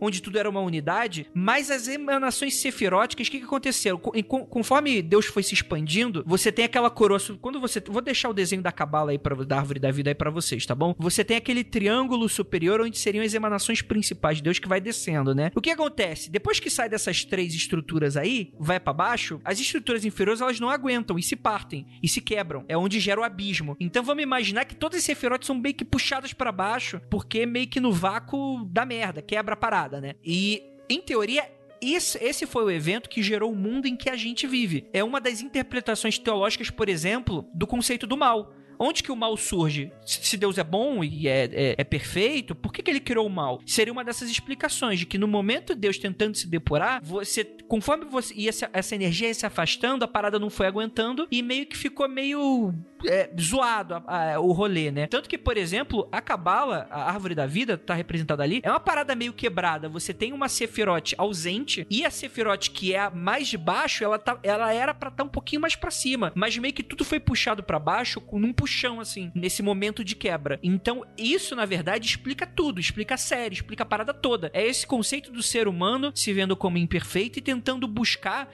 uma aliança novamente com Deus. Toda vez que um anjo morre, você tem um arco-íro. O arco, sabe o arco-íro? O arco-íro na Bíblia é o, a aliança com Deus, caralho. Tá lá, é a parada toda. Então, porra, o cara falar que essa merda é estética vai tomar no cu, cacete. Caralho, essa, essa porra, vai se fuder. É, acredite quem quiser, né, cara? Dá uma dica pra galera aí, quem quiser, vai ouvir lá no Magicando. Nós temos o Magicando 29, que a gente fala das Clifó, que é a árvore da morte. Aí você vai entender o que é essa brincadeira do Andrei, de que, a, que ele falou agora que a árvore ela era perfeitinha, né? Então, é que você não consegue ver, mas tem um, uma parte amarelinha ali que é Tiferet, que ela deveria estar em cima, alinhada com outras. E aí acabou puxando para baixo, que seria o evento da queda do homem e tal. A gente explica isso bonitinho no episódio 29 do Magicando sobre Clifa, né? Então tá a dica, pessoal. É, isso aí seria a explicar. Seria o momento onde que o ser humano, eh, segundo eu li, tá? Posso estar posso tá enganado, mas seria o. Não, tá, tá, tá, tá surpreendentemente bom, cara. Parabéns mesmo. pra mim, né? Pro meu padrão, tá ótimo. É, foi aí que o momento que o ser humano foi expulso do paraíso. Então, aí é esse momento de quebra conceitual. E isso que eu, assim, pessoalmente, é por isso que eu gosto da Cabala, né? Ela tenta colocar em palavras de conceitos que são muito de, de, de são muito inefáveis, né? Não, é foda. São muito sutis, é né? É um conhecimento foda, cara. Ah, olha que curiosidade interessante. Em dado momento, você tem o, o, o, o Gendo é, falando que os pilotos estão muito rebeldes, né? Afinal de contas, o que que poderia dar errado colocando meninos de 15 anos para pilotar robô gigante batendo nos outros, né? De maneira super traumática, sentindo dor e os caralho. Todos com problemas mentais, inclusive. Que não tinha, já tinha problema mental, ele ainda causa mais problemas, porque tem um episódio em que ele faz o Shinji matar o melhor amigo. Caralho! Então, se não tivesse problema, já tem, né? Ah, você não tem problema suficiente, vai dar mais um. Esse episódio no mangá, ele é, ele é assustador, cara. Ele é assustador, mano. Esse episódio que a Nilda tá falando, eu assisti ele no anime, mas na versão que eu vi, no anime tava pegando um pouco mais leve, assim. No mangá, o impacto para mim foi fantástico, assim, quando eu vi, quando eu li esse episódio, essa, esse momento no mangá. E o que acontece? Assim, o Shinji, ele é, ele é o oposto do anime do, do, do personagem Shonen, né? O personagem Shonen é aquele cara enérgico que vai, acontece, em nome da amizade, a minha vontade vai mudar o mundo. Esse é o Goku, é o Boku no Hero, é Naruto, é qualquer outra porra aí que você. É o Tai Takamichi do Digimon, é foda-se. Essa galera aí. Já o, o Shinji, não. Ele, ele vê uma oportunidade para desistir, ele tá desistindo. Ele desiste de dirigir essa porra desse robô aí umas cinco vezes no anime, assim. Cinco talvez eu esteja exagerando, mas pelo menos umas três. Cara, eu acho que é por aí mesmo. Não é? É. Eu acho que é mais de cinco até. Ele desiste, ele olha e fala: Ah, não, isso aqui vai dar trabalho. Foda-se, não vou. E ele larga e, e, e, vai embora. Numa dessas, ele tá. Ele é chamado para lutar e tal. E aí, no meio da luta, que ele tá lutando contra o amigo dele, que é a quarta criança, é um amigo de escola dele, que é um personagem que o, o diretor é filho da puta nesse momento, né? Que ele faz você gostar do, do personagem, né? Uns episódios antes, ele cuidando da irmã mais nova, saca? o único amigo de verdade do Shinji, tipo, é muito louco, assim, os episódios anteriores. E aí você fica finzaço do cara tal, e ele tá pilotando a unidade 0 03, né? Acho que é a unidade 03, que é a que é a 04, quarta... 04. 04? 03 ou 04? Não lembro. 04. Eu acho que é 03 porque começa no 00, né? 0001, 02 e 03. Mas ele é a criança 04. Aí é a quarta criança. Aí ele tá lá pilotando a parada. E na hora que ele tá fazendo os testes pra pilotar, ele meio que desliga lá dentro, o, o moleque desliga lá dentro, e o anjo e o, o Eva começa a se mover sozinho, e depois eles confirmam que o Eva desenvolveu um motor, que esse Eva ele era, na verdade, um novo anjo. Ele é o décimo anjo. Ou não, décimo terceiro anjo, perdão. O- Esse Eva 03, ele não é, o décimo anjo, mas o décimo anjo invade ele, né? Invade ele, ele vira o décimo terceiro anjo, perdão, Bardiel. Ele, ele invade, aí ele, o Eva acaba virando o décimo terceiro anjo. E aí o, o Gendou fala, Shinji, para essa porra, que você é o picudo, você acabou de, de, de, de mostrar como é que é lutar pra caramba, vai lá, arrebenta. Aí quando o Shinji vai brigar com ele, o Shinji desiste, ele fala, não, não, que eu não quero machucar meu amigo, não sei o que, não sei o que. Ok. Aí ele pega o dummy plug lá, o, o que eu sempre gosto de ler como o plug dos idiotas. O plug burro. Aí no- na Netflix ficou plug boneco. É, o plug boneco. Aí tá lá com o plug boneco, que é um, um- uma alma artificial, inclusive eu acho que é a alma artificial da Rei, né? Tipo uma Rei artificial que tá enfiada dentro do, do, do plug lá, que é pra se mover. E ele e o, o Eva entra em sistema automático. E aí o Eva tá no automático e o Shinji falando, ah, eu aqui tá lutando, não sei o que, e tá lutando automaticamente, lutando bem pra caralho, a unidade 01. E aí você fica, porra, que legal. Aí tem uma hora que a unidade 01 dá uma exageradinha, assim, né? Que dá umas espremidas de cabeça, vai sangue pra outro canto é lado, criando mais trauma nas crianças. Abre o, o- o peito do, do, do Eva 03, né? Do anjo Bardiel, arregaça o peito, quebra o, o motor. E aí ele puxa o plug. E aí quando puxa o plug, eu lembro do mangá, que é coisa linda, que corta pro plug sendo puxado e a cara do Shinji sorridente falando, ah, salvou meu amigo. Aí o Eva automático explode a cápsula na mão, assim. E aí corta pra cara do Shinji travado, assim. E aí você, e naquela hora, a hora que eu parei o mangá um pouquinho, falei, ok, eu tenho que respirar. E aí você vai lá e assiste qualquer outra coisa, Peppa Pig, pra dar uma olhada, assim, pra melhorar. E tem uma paráfrase dessa cena, né, que vai estar no penúltimo episódio, no antepenúltimo episódio também, que é Shinji com a mão, só que dessa vez ele na autonomia, né? Que tem aquele meme fantástico, eles botam uma latinha de, de, de Skol na, na mão do, do Eva 01. É maravilhoso, cara, maravilhoso. E, e esse último, pe- antepenúltimo episódio, né, é o Shinji com o Kaoru, né, que também descobre que é um anjo na mão. E, tipo, eu acho que a cena, sei lá, passa que uns 10 minutos parado naquela cena, você vai conferir se, se o TV tá funcionando, saca? Se, se não parou o streaming. É o momento que o orçamento tava acabando, né, mano? Aquilo é maravilhoso. Pô, mas aí que tá. é- Essa é uma essas cenas todas longas, tem essa e a do elevador, né? Que são as mais famosas, que elas duram. Cara, essa cena eu acho que ela chega a durar um minuto, assim, é muito longo. e, cara, cada segundo desse é muito útil pra essa cena, sabe? Se ela foi feita por causa de, de restrição orçamentária, é tipo aquela cena do Rock 1. Que, que ele anda de patins com a Adrian no ringue de patinação vazio, né? Que a ideia do Stallone não era aquilo, ele queria que fosse lotado, que fosse uma festa que eles tiveram, mas eles não tiveram dinheiro pra fazer a cena e só conseguiram alugar o ringue vazio. E aí a cena fica memorável justamente por causa disso, por causa dessa limitação técnica, né? Se aconteceu, eu acho que é uma das, é uma das minhas cenas favoritas, assim. Que bom que limitou o dinheiro, sabe? Não, só mostra que o diretor é bom, né? Porque ele falou assim, ok, tem um budget baixo, tem um orçamento merda, mas dá pra fazer uma coisa fantástica, né? É, porque em cada segundo daquele você tá na dúvida, você fala, e aí, cara, o que, que esse cara vai fazer? O que ele tem que fazer? Porque não é uma decisão fácil de ser tomada, né? Não, não é. Então, quando você tira todas essas, né, todas essas coisas de que a gente bota em histórias, porque ah, o público vai ficar entediado. Não, cara, tipo, não tem público, sabe? É o tempo que aquele cara demorou pra, pra agir, assim, né? Perfeito. Bem, como vocês citaram aí o Dummy Plug, o Plug Boneco, momento ocultismo aqui. É, você tem a revelação de que a, a Ray é um clone, né? A, a, a Ray que a gente conhece até antes dela morrer no finalzinho da série, ela é a terceira Ray, é, ou terceira Ray, né? E você vê que o sistema Dummy Plug, na verdade, não é uma inteligência artificial. É um dos clones da Ray, que provavelmente nunca foi desperta, jogada ali dentro, ou a nível de consciência, ou algo. É, é uma das partes mais inexplicáveis da série, assim. Você não tem como saber exatamente o que, que é, mas você só sabe que esse sistema de clonagem da Ray tá ligado aos Dummy Plugs. Você, inclusive, antes de saber que a Ray é um clone, você tem esse momento de, de treinamento do Dummy Plug, que a Ray tá dentro de um tubo, né? Que parece ter um- uma estrutura tecnológica em cima que parece até um cérebro. E embaixo deles tem um símbolo. Você sabe que símbolo é esse, Ira Croft? Ai, peguei de surpresa! Matamos, perdemos a Ira. Perdemos a Ira. Pô, de memória, assim? Você não tá nem mandando uma foto pra ela. Né? Sacana, hein, cara? Isso porque tá casado com a mina, mora na mesma casa.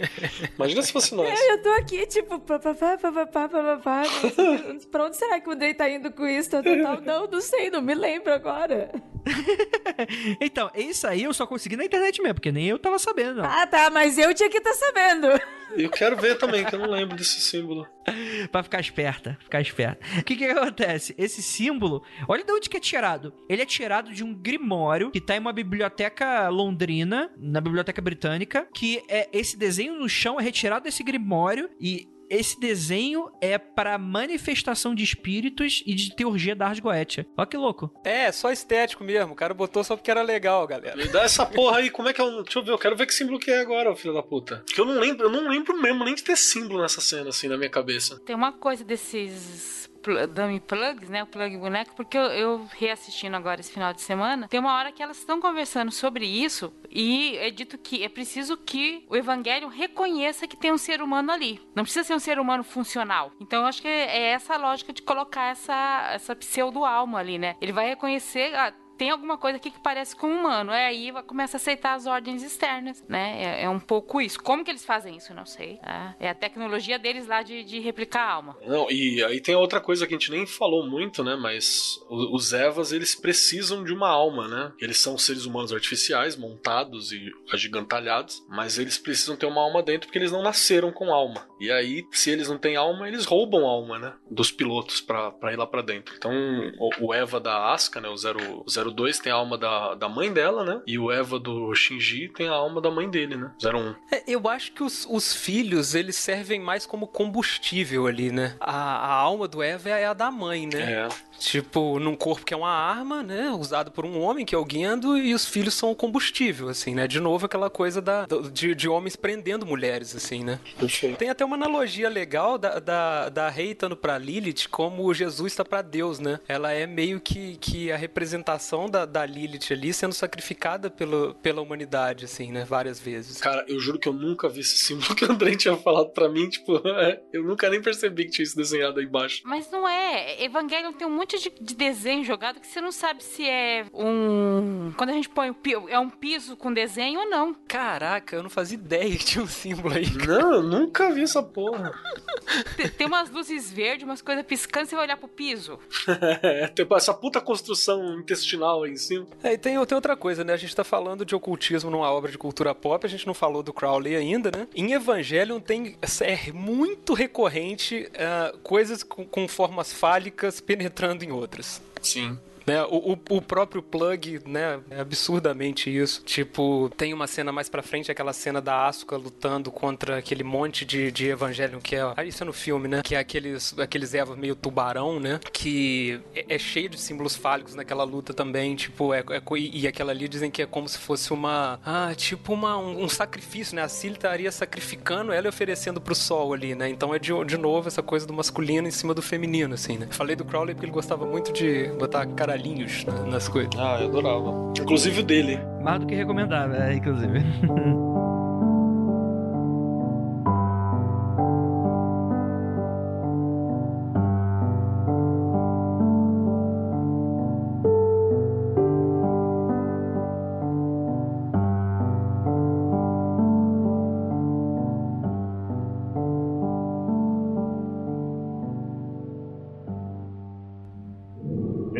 nosso desejo será realizado. A lança de Longinos original voltou para nós. Estamos com menos unidades do que planejado, mas vai dar certo.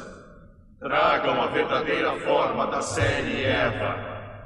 A verdadeira forma que irá evangelizar a humanidade. Por meio da morte indiscriminada e da oração, iremos retornar ao nosso estado original. E nossas almas descansarão em paz. Pois bem, que o sacramento comece.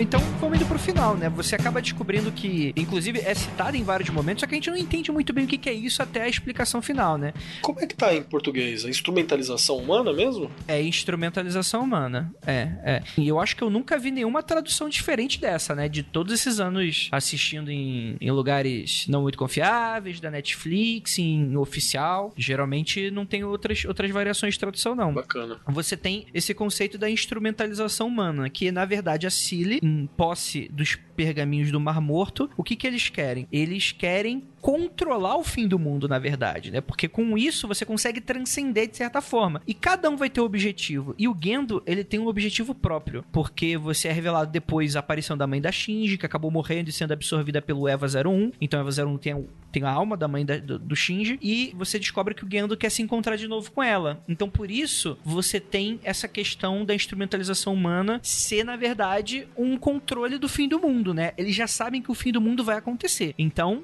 o nome do título do anime, né? O Evangelho do Novo Gênesis. É basicamente isso que tá escrito ali. É sobre isso, né? A gente tá vendo os momentos finais antes do fim do mundo. E o Gendo quer ter esse controle, né? Ele quer ter esse momento de volta, né? Ou seja, ele tá indo contra a Cilly e contra todo o resto das pessoas também, né? Que em teoria é dito que eles estão se defendendo dos anjos porque caso os anjos tenham contato com Adão, que na verdade é Lilith ali, mas eles dão migué falando que é Adão. No momento que o anjo tiver contato, o fim do mundo acontece e isso é mal para todo mundo. Então eles têm, eles têm essa coisa de brincar com a motivação, né? Mas na verdade o que eles estavam é apenas se protegendo dos anjos para chegar um momento em que de fato eles precisam ter esse fim do mundo que já tá marcado, já tá com data marcada. Só não pode ser, os anjos só não podem encostar antes, então a gente tem que brigar por isso. Então é mais ou menos quem vai ter o controle dessa situação toda. E o, o Gendo queria ser o protagonista, né? Ele queria se unir com Adão ali e ser a semente, né? Tem aquela cena que ele, que ele enfia a mão com a semente do Adão dentro do ventre da Rei, né? E ela rejeita ele, né? Ela, tipo, ele tira a mão toda, toda arrebentada, assim, né? É meio que um momento que, que, que essa mulher arquetípica, né? Que, que a Lilith rejeita essa penetração e meio que toma para si o poder sobre a reprodução, assim, né? E aí tem a cena que a gente, a gente tanto se perde que no fim a, a Rei, que também é mãe, que também é o caralho, ela, ela rejeita o, o Gendo, que é o marido, né? Naquele momento. E ela opta pelo Shinji, né? E aí fica pro Shinji fazer a escolha final sobre se vai, vai ser. se a humanidade vai ser um líquido e sei lá o que, o LCL, né? Pro resto da eternidade, unido, onde as almas da humanidade não tá dividida por corpos. Então não há dor, não há tristeza, é, é aquela coisa um de novo, é um retorno ao uno na existência, ou se vai ter a individuação, que é essa, esse momento da individuação.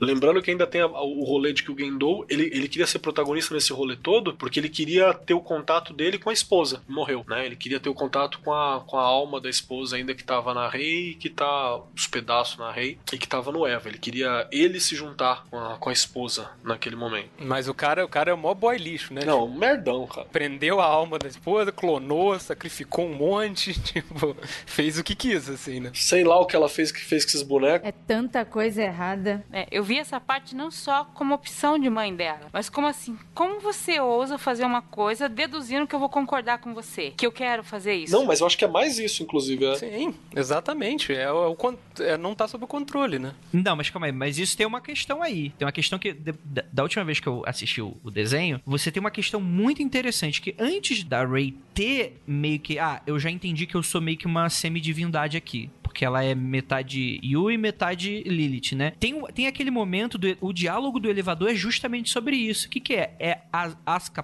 puta porque ela ela joga na cara da Ray que ela tá sendo uma boneca. E a Ray fala: Não, não tô sendo, tô sendo, tô me movendo pela minha vontade. A Asuka, que tem todo aquele problema da mãe, do suicídio da mãe com a boneca, de tratar com a boneca, joga na cara e fala: Não, você tá sendo só a boneca. E dá para perceber que a partir desse momento a cabeça da Ray muda e ela começa a perceber que ela tá sendo só um fantoche nas mãos do Gendo. E eu acho que isso é fundamental para ela ter essa mudança na hora do fim do mundo. A evolução dos personagens era fantástica, porque a gente vai do. Vamos pegar os três, né? A gente vai do. O Gendo continua boy lixo, a Misato não tem mais pra onde ir também, ela só enlouquece mais. E, e todos os homens dessa porra é boy lixo, né? Também, todos adultos ali, não salva um. Mas aí você tem esses, o, o eixo principal, né? Que é o Shinji. Ele vai do moleque medroso, inseguro, para um cara ainda medroso, ainda inseguro, mas que entendeu que não dá para ele ficar se protegendo. Como é que é aquele, aquele rolê do, do porco espinho logo no começo, né? Que eles falam, no episódio 4, que acho que é a primeira discussão filosófica que aparenta. É o di dilema do porco espinho. É, que ele tinha muito medo de se aproximar dos outros e se machucar e machucar os outros, né? E lembrando que não machuca, a, a, o ser humano ele não machuca o próximo é, porque quer. Muitas vezes você machuca só por machucar mesmo, que a sua existência acaba machucando outros. Tem os escrotinhos que fazem isso porque quer, mas tem uma. Às vezes você faz isso só por estar tá aqui, dividindo o mesmo espaço. E ele vai do, do, do cara que, que não queria ter contato com ninguém para não se machucar e para não machucar, a um cara que vai decidir o futuro da humanidade, manja? É um cara que toma a decisão de matar o anjo que também era amigo dele, que foi a primeira pessoa com quem ele teve contato, que é uma cena é, com uma, uma, conotação sexual, inclusive, né? Que é o Kaoru, né? Botando a mão na, na mão do Shinji enquanto eles estão tomando banho e tal, ali num momento mega íntimo e mega bonito. Inclusive, que você vê a evolução do, do Shinji. E aí você vê a Asuka, que vai da, da Tsundere, né? A menina lá enérgica e xingando e metendo louco para mostrar todas as fraquezas que ela tem. Ela vai se quebrando ao longo do rolê, se reconhecendo, mas se quebrando e ela acaba quebrada e dá rei da boneca para alguém com algum tom de indivíduo, né? Pra alguém que tá se formando e tá se separando daquilo que ela era, né? É, tem, tem sempre essa coisa do, do, do Shinji entre a, a Asuka e a, e a Rei, assim, né? Rola meio. Não é bem um triângulo amoroso, assim, né? Mais uma coisa de, de como aquelas personalidades atraem ele e como ele, ele é sugado para elas em momentos diferentes, assim, né? Ele tá entre elas até na, na numeração, né? Que, que é o 0, 1 e 2, assim. Né? Exato, perfeito. E é muito legal como elas,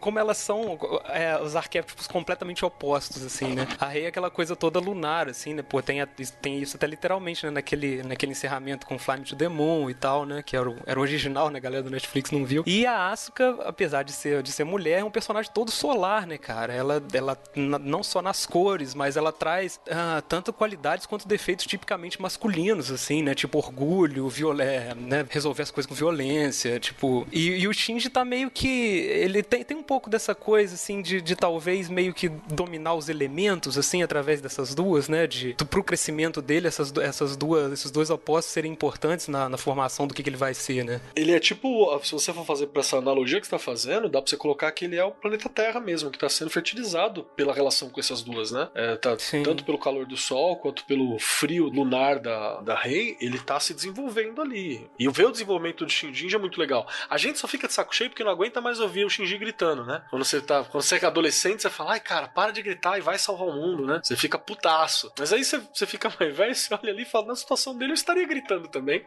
muito provável. A gente fica querendo que ele seja o herói típico de anime, que é aquele um que vê a dificuldade, olha, ah, tem um. e vira o super-herói que vai salvar todo mundo. E ele nunca faz isso. Ele tá com medo, ele grita porque tá com medo, ele não quer, ele bate a perna e fala não quero, porque não quero, porque não quero, e pronto. Desiste. E tem, se, se a gente for pegar, tipo, coisas mais básicas da, da árvore da vida, assim, né? Pegando, pô, que eu, uma coisa que eu gosto de me ligar é nas cores, assim, nas cores que geralmente representam essas, as, as Sephiroth, assim, né? É, é, lógico que é muito clichê você usar o azul pra pessoa mais tranquila e tal, o vermelho pra pessoa raivosa, mas essas cores não, res, não, não representam essas coisas é à toa, né? Então, tipo assim, se a gente for pegar pela, pelas, por cada Séfira que, que tá ligada a isso, tipo, o azul seria Resed e o vermelho seria Geburah, que tem muito a ver com a personalidade dessas duas assim, né? Exato. Tipo, se a gente for pegar no, no rolê da Prometeia lá, né, que vocês sempre usam pra, pra, pra exemplificar essas coisas, que eu acho que é o, né, o guia pra cabala mais, mais completo que tem, assim, inclusive na parte visual. Tipo, em Geburah é onde ela aprende a lidar com os demônios, né? E se você for pegar isso pela, pela Asuka, é, é muito o Shinji lutando com o desejo dele, né? Com a coisa que ele tem muita vergonha, ele tem dificuldade de lidar com, com, a, com essa parte sexual dele, assim, né? E, e Geburah seria aquela coisa meio, é onde ela encontra o pai, assim, né? E ela vê que o pai dela era um cara que ela não conhecia, mas ela vê um lado bondoso. E é legal que o Shinji, ele só vê a bondade do pai através da Rei, né? É, nunca é direcionado a ele, né? Exatamente, é só, só filtrado pela Rei que ele recebe isso, assim. E, e mais uma coisa, que o, o Kaoru é o Coronzon purinho, né? Total, cara? total. Ele é o abismo. E ele joga o. É, tipo assim, ele, é aquela, aquela saída fácil, né, do abismo, assim, né? Não, é tipo, é quando o Shinji meio que tem que matar a ilusão dele de, ah, pode ser tudo muito mais fácil, pode ser, pode ser tranquilo ser amado, sabe? Não, ele tem que se livrar daquilo ali porque não faz parte, sabe? Eu acho que essa sua leitura é perfeita, cara, pro, pros cabalistas e jovens místicos que estão ouvindo a gente. Existe toda esse, essa desenvoltura, mas, por exemplo, a iluminação do, do ser, de acordo com você pega a, a, o rolê da cabala, ela acontece em Tiferet, né, e tal, mas a elevação para você contatar o divino, você tem que atravessar uma parada que é chamada de abismo, né, que é a, a, a Séfira de Daart, que é o conhecimento. É quando você vai ter conhecimento de si, de todas as paradas, você tem que atravessar um abismo. E realmente, os dois últimos episódios é o abismo do Shinji, do Shinji. É isso. É ele dentro do abismo ele se livrou da, daquela ilusão de mundo quando ele mata o Kaoru na mão, parafraseando a cena com o colega, com o amigo dele lá atrás, um minuto parado, e ali é o momento onde ele é jogado dentro do abismo. E a experiência de Da'at ela é muito aquilo. É, é muito comum retratar aquilo. Né? Quem ouviu o Mundo Freak 50 tem uma, uma, uma descrição rapidinha que eu acho que eu faço sobre uma experiência que eu tive com essa, com essa Séfira. E, a- e agora que eu tô, tô trocando ideia contigo, dá pra perceber muito isso. E também tem o, o próprio Prometeia, né? Que é quando as, as lembranças se conectam e brigam e se, e se destroem. Você tá sempre no abismo, está questionando. E você só vai sair dali elevado ou morto. Né? E aí você tem essas duas escolhas. É, o, o, o Shinji no Evangelion, ele tá na, na noite escura da alma dele, né? A vida inteira. A vida inteira. Pô, e, as cores do, do 01, né? Nessa, nessa interpretação, será que tem alguma coisa? Ah, eu só acho legal, só. É, tipo, na, ca- ca- cabalisticamente seria o quê? O roxo é, é Yesod, né? Yesod. E ele tem, ele tem aqueles detalhezinhos que, que são, são meio que as cores de Malkuth, né? Tipo, é preto, verde, amarelo, né? Não, não as cores puras, assim, e tal, né? Mas tem elas meio que filtrada, né? É, tudo eles, tudo, tudo dele liga nessas esferas mais baixas, assim, né? Eu acho que dá pra você colocar que, tipo, ele tá representando isso e tem essa subida, né? Pra, pra, pro Tifa dele, que não é virar uma, uma grande coisa, né? Só se superar, né? A ideia é só se superar. Ex- exatamente, né? Bem, o, o final do anime, ele é basicamente uma, uma apresentação de slides, né? Já que acabou a grana da série. com o storyboard, né? Com o clipe do Ahá. Gente, eu amo, eu amo esse final, cara. Então, mano, no, no fim das contas, a, a nação otaku, quando eu era adolescente, era muito comum, inclusive eu meio que concordava com isso. A galera não gostava muito desses dois últimos episódios e tal, porque não, não tem aquele clímax de luta com robôs gigantes. Na verdade, não tem, assim, se você não tá prestando atenção, não tem nada, né? Tem parabéns, parabéns. Porque tem uma, uma, uma, uma série de, de imagens e, e músicas e esse tipo de coisa. E tu fica, caralho, pra você realmente curtir esses dois episódios, você precisa estar de fato prestando atenção no real sentido da série. Qual foi a experiência da Nilda nisso? Eu queria perguntar com esse último episódio. Porque você já tava ali mais vivida que nós. Então, eu percebi que era um lance existencial. O problema foi que no- na hora que eu assisti, eu não estava sozinha. Eu estava com menores de idade, inclusive lendo a legenda para um deles. Então foi, isso é uma coisa existencial. Ele tá mexendo com a coisa existencial. E, tia, tia, o que que tá acontecendo? Então foi meio complicado. Mas assim, eu percebi que era um- uma discussão interna dele. Que a instrumentalização humana, na verdade, seria uma mudança interna do ser humano. Porra, mas você pescou bem, hein? É, não uma mudança externa, é uma mudança interna. É, eu pesquei isso, só que eu não sabia colocar isso em palavras na época de uma maneira que uma criança de 6 anos entendesse. Mas consegui pescar isso, que era uma, uma revolução interna. Quer dizer, instrumentalização, você vai mudar a humanidade. Só que você põe um adolescente pra fazer isso, gente, pelo amor de Deus. né? 15 anos que. Tia, tia, o que tá acontecendo? Ele tá usando droga. Não use droga, senão você vai ficar assim. É isso aí que você vai ver. Tadinho, virou jogador de mágica depois. É outra droga. Credo. Cara, esse final aí, eu. É, tipo, da- da- das vezes que eu via mais pra trás, né, que eu não, não, tinha, não tinha lido sobre esses assuntos ainda, sobre essa parte ocultista e tal, é, eu via como uma grande terapia, assim, né? Tipo, e acaba que hoje eu vejo com o mesmo significado, mas por pontos diferentes, assim. O Shinji, ele é desconstruído nesse final, né? Eles, eles decompõem o Shinji em tudo que, tudo que forma a personalidade dele, todo, tudo que atinge ele, tudo que faz ele, ele se prostrar, né? E vai lidando com essas Virando rascunho, inclusive. e- Exatamente. E, cara, e essa virada de rascunho, né? Quando você de- despe o cara de tudo, assim, né? Então, ta- talvez não o Shinji, mas esse é o momento que a série chega em que é terra, assim, né? Porque, tipo, é até de novo parecido com a Prometeia, né? Tipo, você vai tirando tudo, no final sobra, tipo, provavelmente o, o, o Williams III lá não ia ficar confortável desenhando boneco de palito, né?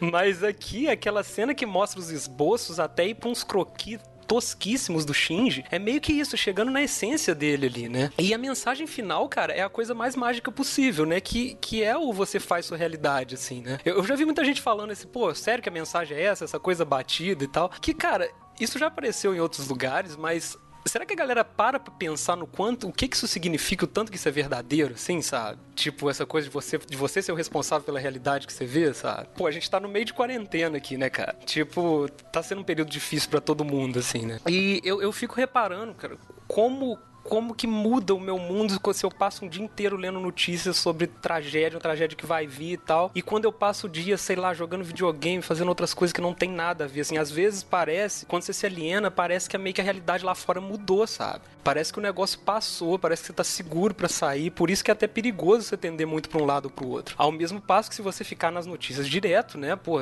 você derruba, né? É uma coisa que é difícil de aguentar, assim. Então, tipo, dosar essa coisa, tipo, você realmente aprender como você pode enxergar a sua realidade do melhor jeito possível, é o que todo mundo precisa pra sessão, né, cara? Que se a gente se desequilibra e vai para qualquer um dos lados demais, assim, a gente pode cair por causa disso, assim, né? Então eu acho que ele, ele fala sobre essas coisas de um jeito muito. de um jeito muito pouco literal, sabe? Mostrando aquele outro lado que é, que é, que é uma realidade que podia estar tá rolando, cara. Aquele lance do, deles no colégio, sabe? Quem garante que o evangelho inteiro não, é, não são as alegorias da cabeça de uma pessoa que não tá lidando bem com a vida colegial, sabe?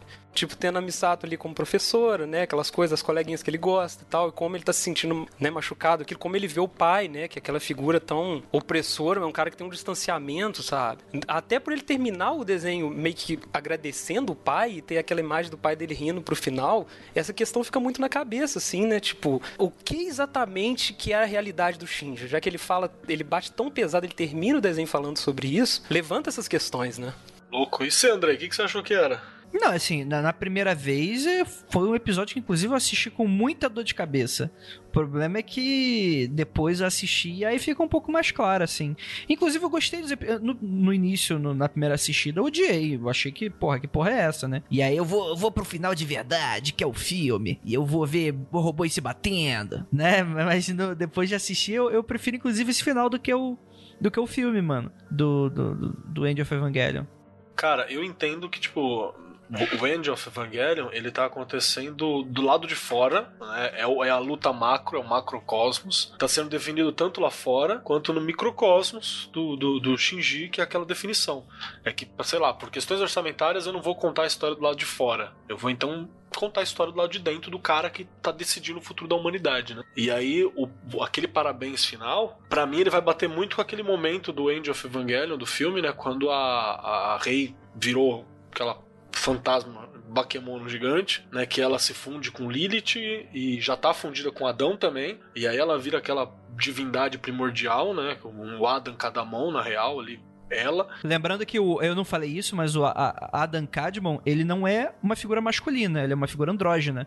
Exatamente. Ele é uma figura dos dois sexos, né? Ele tem os dois. E aí ela vira isso e abraça ele ali. Na hora que ela abraça, ela puxa o Shinji pra dentro. É legal que tem aqueles anjos artificial sorridente, né? Os Eva artificial sorridente em volta. E aí, e aí ela puxa para dentro assim e fala: Não, é você que decide. Essa galera vai ser sopa essa galera vai ser gente? Manja? E aí eu meio que o Shinji ele tá uma definição de que assim, ó, o mundo é uma merda, o mundo é sofrimento pra caralho, só tomei no cu aqui, mas a existência é melhor que o. que o. que, a, que tem, tem uma, uma proposta de evolução existindo do que aqui como líquido a gente vai ser só isso. Né? A gente tá junto, nós somos nós, a gente não cresce, a gente vai estar tá sempre nesse estado. Então ele acaba meio que decidindo pela existência mesmo, né? Eu acho, porra, do caralho esse fim, assim.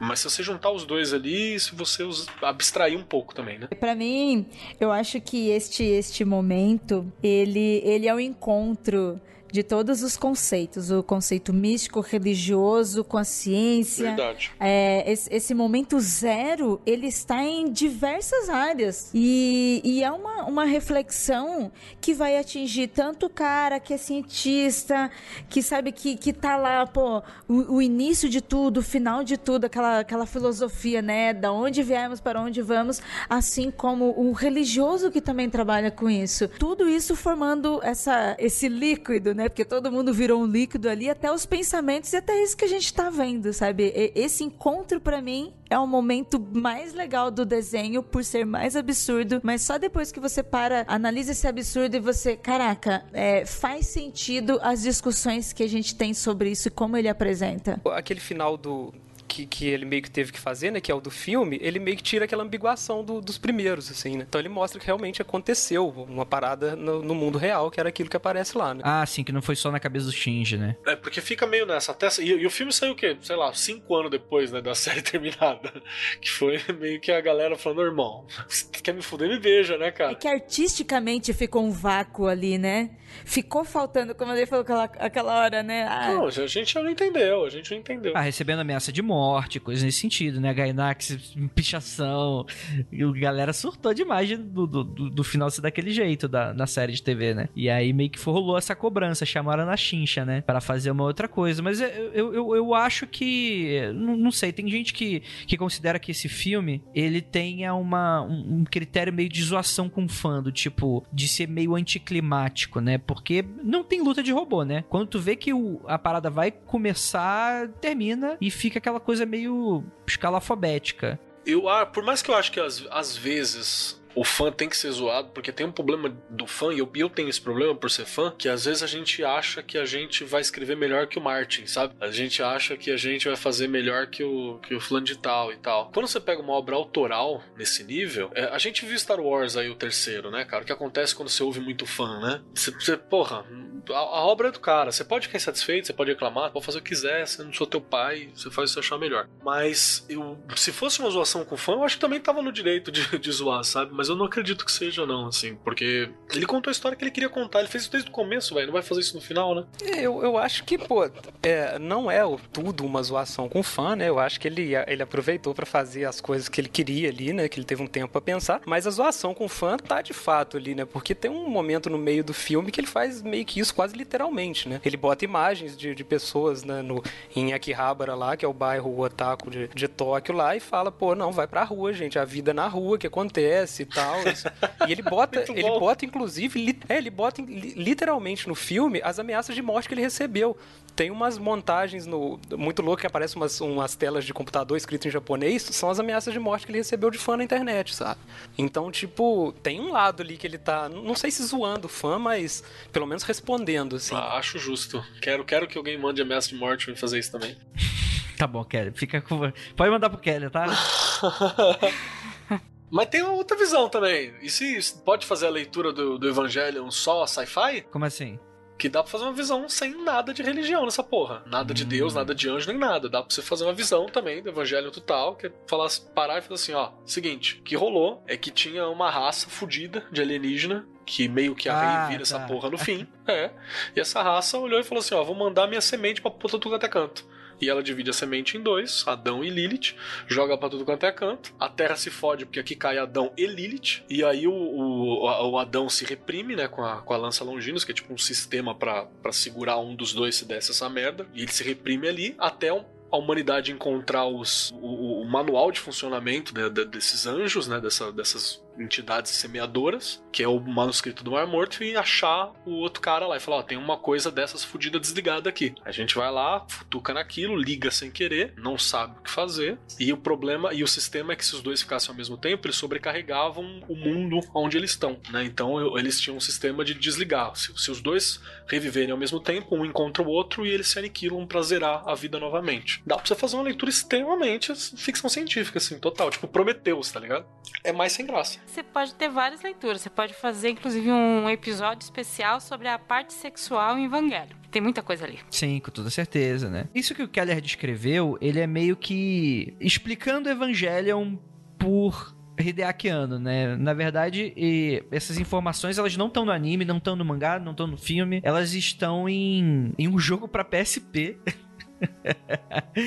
e que tá jogado lá, mano, a parada, né, mano? Em teoria isso é canon, né? Então, quais são as origens? O que, que são essas criaturas, né? Seriam, né, essas sementes, né? São sementes da vida que é chamada, né? Que cada uma com a sua própria característica e por regra, às vezes soada meio arbitrária, né? Cada planeta só podia receber uma, um tipo de semente, né? E aí o planeta Terra teve os dois, né? E aí a lança de Longímenos, na verdade, ele é um sistema de, de anti falha de anti-bug que no caso disso acontecer, uma das sementes é desativada pela própria lança, né? Só que quando a, a lança da Lilith cai na Terra, junto com a Lilith, né? Com o ovo, né? O Geofronte é o ovo de Lilith. Ela é dito que ela é destruída, a lança, né? Por causa de um... Foi bem virulenta, assim, a chegada dela, né? Foi é o primeiro impacto, é dito. E aí só sobra a lança de Adão, que é onde que ele, ele entra em estado de animação suspensa, onde só vai ser encontrado pelos humanos depois de milênios, milhões de anos de, de evolução. É encontrado pelos humanos e ativado, sem querer ou não, e enfim, dá todo esse merdelê todo, né? Que a gente conhece da série. Mas enfim, né? É canon, né?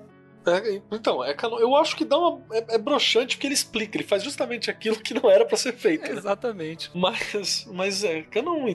E é uma forma de ver o rolê. Sim, com toda certeza. É aquilo que eu disse, voltando sobre o final da série, né? A gente tá falando dessas coisas do que acontece externamente à cabeça do Shinji é o que acontece no filme. E é meio que isso que eu entendi. Nessa coisa toda do dilema do ouriço que a gente citou é um dilema proposto por Schopenhauer, que de falando que no inverno os ouriços eles precisam se aproximar para se aquecer. Só que se eles fizerem isso, eles vão se machucar por causa dos espinhos. Assim, biologicamente isso é mentira, tá? Eles conseguem se ficar de boa. É mó gostosinho passar a mão neles, inclusive. Mas dentro desse dilema proposto, ele tem como tratar essa questão de que o ser humano, como ele não tá dentro da cabeça de outro ser humano, você não consegue entender o que o outro ser humano quer, as atitudes, os pensamentos. Então a gente se fere por não se conhecer. É, essa é a questão do dilema do ouriço, né? Então por isso que eu, que eu, que eu falei que cabala e essas questão simbólica de religião, cultura judaico-cristã, explica toda a série, porque é justamente isso. É sobre essa unidade de Keter lá em cima, e a gente se afastou e se e tá separado, né? E é falado isso literalmente dentro da série, né? Que o campo AT dos anjos, os seres humanos têm um campo AT, que é a barreira do ego. A gente não é uma grande massa amorfa, como se fosse um anjo único, porque a gente tem um campo AT próprio, né? Que separa os nossos egos. E isso machuca a gente. Inclusive, isso é tão descarado dentro da série. Qual é a forma de você abater um anjo? É apenas com outro anjo, que é um Eva. E é por isso que, que, que, ou seja, são ouriços se batendo, né? Um ser humano não consegue bater no anjo. Você precisa de outro anjo para fazer esse serviço. Então, olha como é que em vários níveis de macro e microcosmos, tudo isso tá conectado. Questões de psicologia, de espiritualidade, de tudo, né, mano? É, é tudo sobre isso. Perfeito. Eu, alguém se arriscaria a falar sobre essa nova versão? 1.0, 2. tal e tal, tal, tal? Cara, eu, eu gostei sacou, do que eu assisti até agora. Achei legal. Eu, eu, tipo, eu gosto de revisitar essas coisas, assim, sabe? Tipo, é confuso ainda, eu só vou ver de verdade, assim, quando chegar o último para poder reassistir tudo numa tacada só, porque eu já não lembro de muita coisa. Mas eu achei válido. Pô, ficou pelo menos bonito pra caramba, né? Eu não vi nada, assim, nada ainda. Pelo menos é bonito. Pô, gente, vale muito a pena pra quem curte o, o original, assim, né? Tipo, é bem legal revisitar, cara. Então, o, o, que, o que o Keller tá falando aí é que tá saindo agora, recentemente, uma série de filmes que eles, no início, quando saiu o primeiro, ele se propunha meio que como um remake, né? Então você tem um episódio, esse primeiro filme é o episódio 1 a 6, só que depois muda completamente o rolê e vira uma parada muito doida. Como sempre, né? A neve vira uma nave voadora, o impacto é causado. Mano, Asca de tapa-olho. É isso que eu falo. Da hora, hein? Aí é da hora. E tem uma outra personagem, né? Aparece uma quarta, não é? Uma menininha de óculos. É, a Gainax tá precisando de dinheiro e quer vender boneca. É isso. Esse é o resumo pra mim. Então, um cada japonês, né? Cada cidadão japonês deve ter uns três bonecos da Asuka, uns quatro da Rei. E agora precisa de, de vender esse outro, né? É, exatamente. É engraçado porque os evangelhos, eles são bonecos que foram criados para não, não serem fáceis de se, se, tornarem vendáveis, né? Na época, tudo quanto era robô era meio quadradão e, e eles não, não eram um design fácil para você produzir. No caso de, por exemplo, você tem um Gundam que é quadradinho, então ele fica em pé, você consegue, uma criança consegue usar. O problema do Evangelho é que ele foi construído justamente para ser essa imagem meio magrela e alienígena, para serem bestas do apocalipse, né? ele não para de pé. Né? Não para de pé, é horrível, né, mano? E o cara fez sacanagem mesmo pra não ter boneco, porque ele não queria mercantilizar a parada, né? Mas sei lá, né? Olha aí, né? Que, que ironia, né? Deu bem certo, né? que ironia. As crianças cresceram e elas não querem mais brincar, elas querem ter na prateleira, aí pronto. Depois de, do primeiro milhão, acho que ele até esqueceu essa história aí. É, mano, sei lá, não, não sei, não sei explicar. Mas, Mas... Os, re, os rebuilds, cara, depois do primeiro, eles não têm essa cara muito de caça-níquel, não, sabe? Tipo, principalmente o terceiro tem tanta coisa diferente, tem tanta cena muito longa, sabe? Eu acho que ele traz essa essência do que, que era legal no Evangelion, assim. Eu não me sinto assistindo, sabe, um produto para ganhar grana, não, sabe? Ah, bacana. Eu vou, ter, vou, vou dar uma chance. Todo mundo tem direito de estar errado, Salimena. Fica à vontade. é... Obrigado. E eu vou te Tô falar, brincando. você falou do, do- do- da estátua, né? Eu lembro que uma coisa que eu fiquei afinzão de ter uma vez, tinha na Liberdade uma estátua, não lembro nem a loja, uma estátua do Eva 01, acho que com 1,20m assim, saca? Parecia aquele bafomezão que tinha. Também ali próximo. Sim. 1,20m da estátua. Assim, uma coisa linda, cara, pra você deixar no, de carranca na frente da casa, assim. Pra espantar qualquer anjo, né? É, porra, na hora. Ai, meu Deus do céu, gente, eu não sei nem que, que tenho, tem coisa pra falar, né? Tem, porra, tem- e pior que tem coisa pra, pra caralho pra falar, né? Tipo, portas de Goofy que é mencionada, que, que porra é essa? A questão do conceito judaico de, de, de vasilhame da alma, que explica que é, já não tem mais, mais alma no, no, no- no limbo, é por isso que é, o fim do mundo judaico é por causa disso. Tem um monte de coisa pra comentar, mas, mano, acho que a gente já, já é o suficiente, né, mano? Alguém quer comentar mais alguma coisa? Ira? Não, eu acho que daqui a pouco a gente vai começar a se repetir, porque tá todo mundo se concordando. Eu não tenho o que acrescentar, não. Nilda? Não, não, não tenho mais o que acrescentar. Pelo menos não me lembro de nada agora. Das coisas que eu anotei, eu já falei tudo. Salimena, quer comentar mais alguma última coisa? Nossa, não, gente, eu já falei até demais e peço desculpa, inclusive. É um podcast, cara. É isso aí que você tem que fazer mesmo. Kelly. Não, fechou. Pra mim, ó, eu, eu, eu que não tinha feito nem anotação sem palestrinha, então. Salimena, dá o seu jabá aí, pô. Ah, eu faço quadrinhos na internet. Você encontra meus quadrinhos nos meus perfis da- das redes sociais, que é a arroba linha do trem, todas elas. E eu faço também uma sériezinha de ficção científica, que é o Vagabundos no Espaço, no vagabundosnoespaço.com.br. Ah, e tem o, e tem o padrinho, né? O apoia seu padrinho. Isso, isso. É, é o, é, é o- um padrinho. Padrinho de Mas aí ele tem, o- tem o endereço dele em todas as minhas tiras lá. Se você quiser ser assinante das minhas tiras, dá uma olhada lá. Cola que vale a pena. Eu agradeço demais, galera, pelo convite. Foi realmente muito bom estar tá do lado de cá. que eu escuto tudo do lado de lá, fico doido pra participar. Foi demais, viu? Adoro vocês. Show de bola, show de bola. É, Nilda, dá o seu jabex aí. Quiserem me encontrar, normalmente eu tô no Papo Lendário, que é o podcast do Mitografias, né? mitografias.com.br. E no Twitter também, vocês podem dar uma procurada por Nilda Alcárico. Não tô postando tanto esses dias por uma questão de saúde mental, né? Mas eu costumo interagir razoavelmente bem lá. Show de bola. Então é isso, gostaria de agradecer muitíssimo a participação de todos vocês. E aquilo, não olhem para trás. Fechou, gente.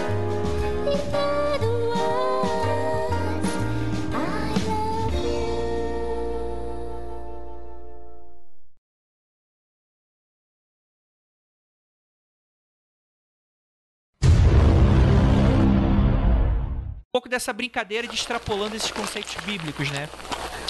É, alguém tá fazendo barulho aí?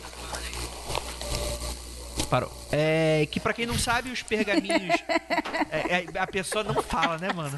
É, a pessoa não se identifica, né? A pessoa não se Eu não, tá, identifica. André? A pessoa fazer quer, ele merda não no primeiro, fala. primeira participação, não. Tá? Porque parece que eu vou brigar, né?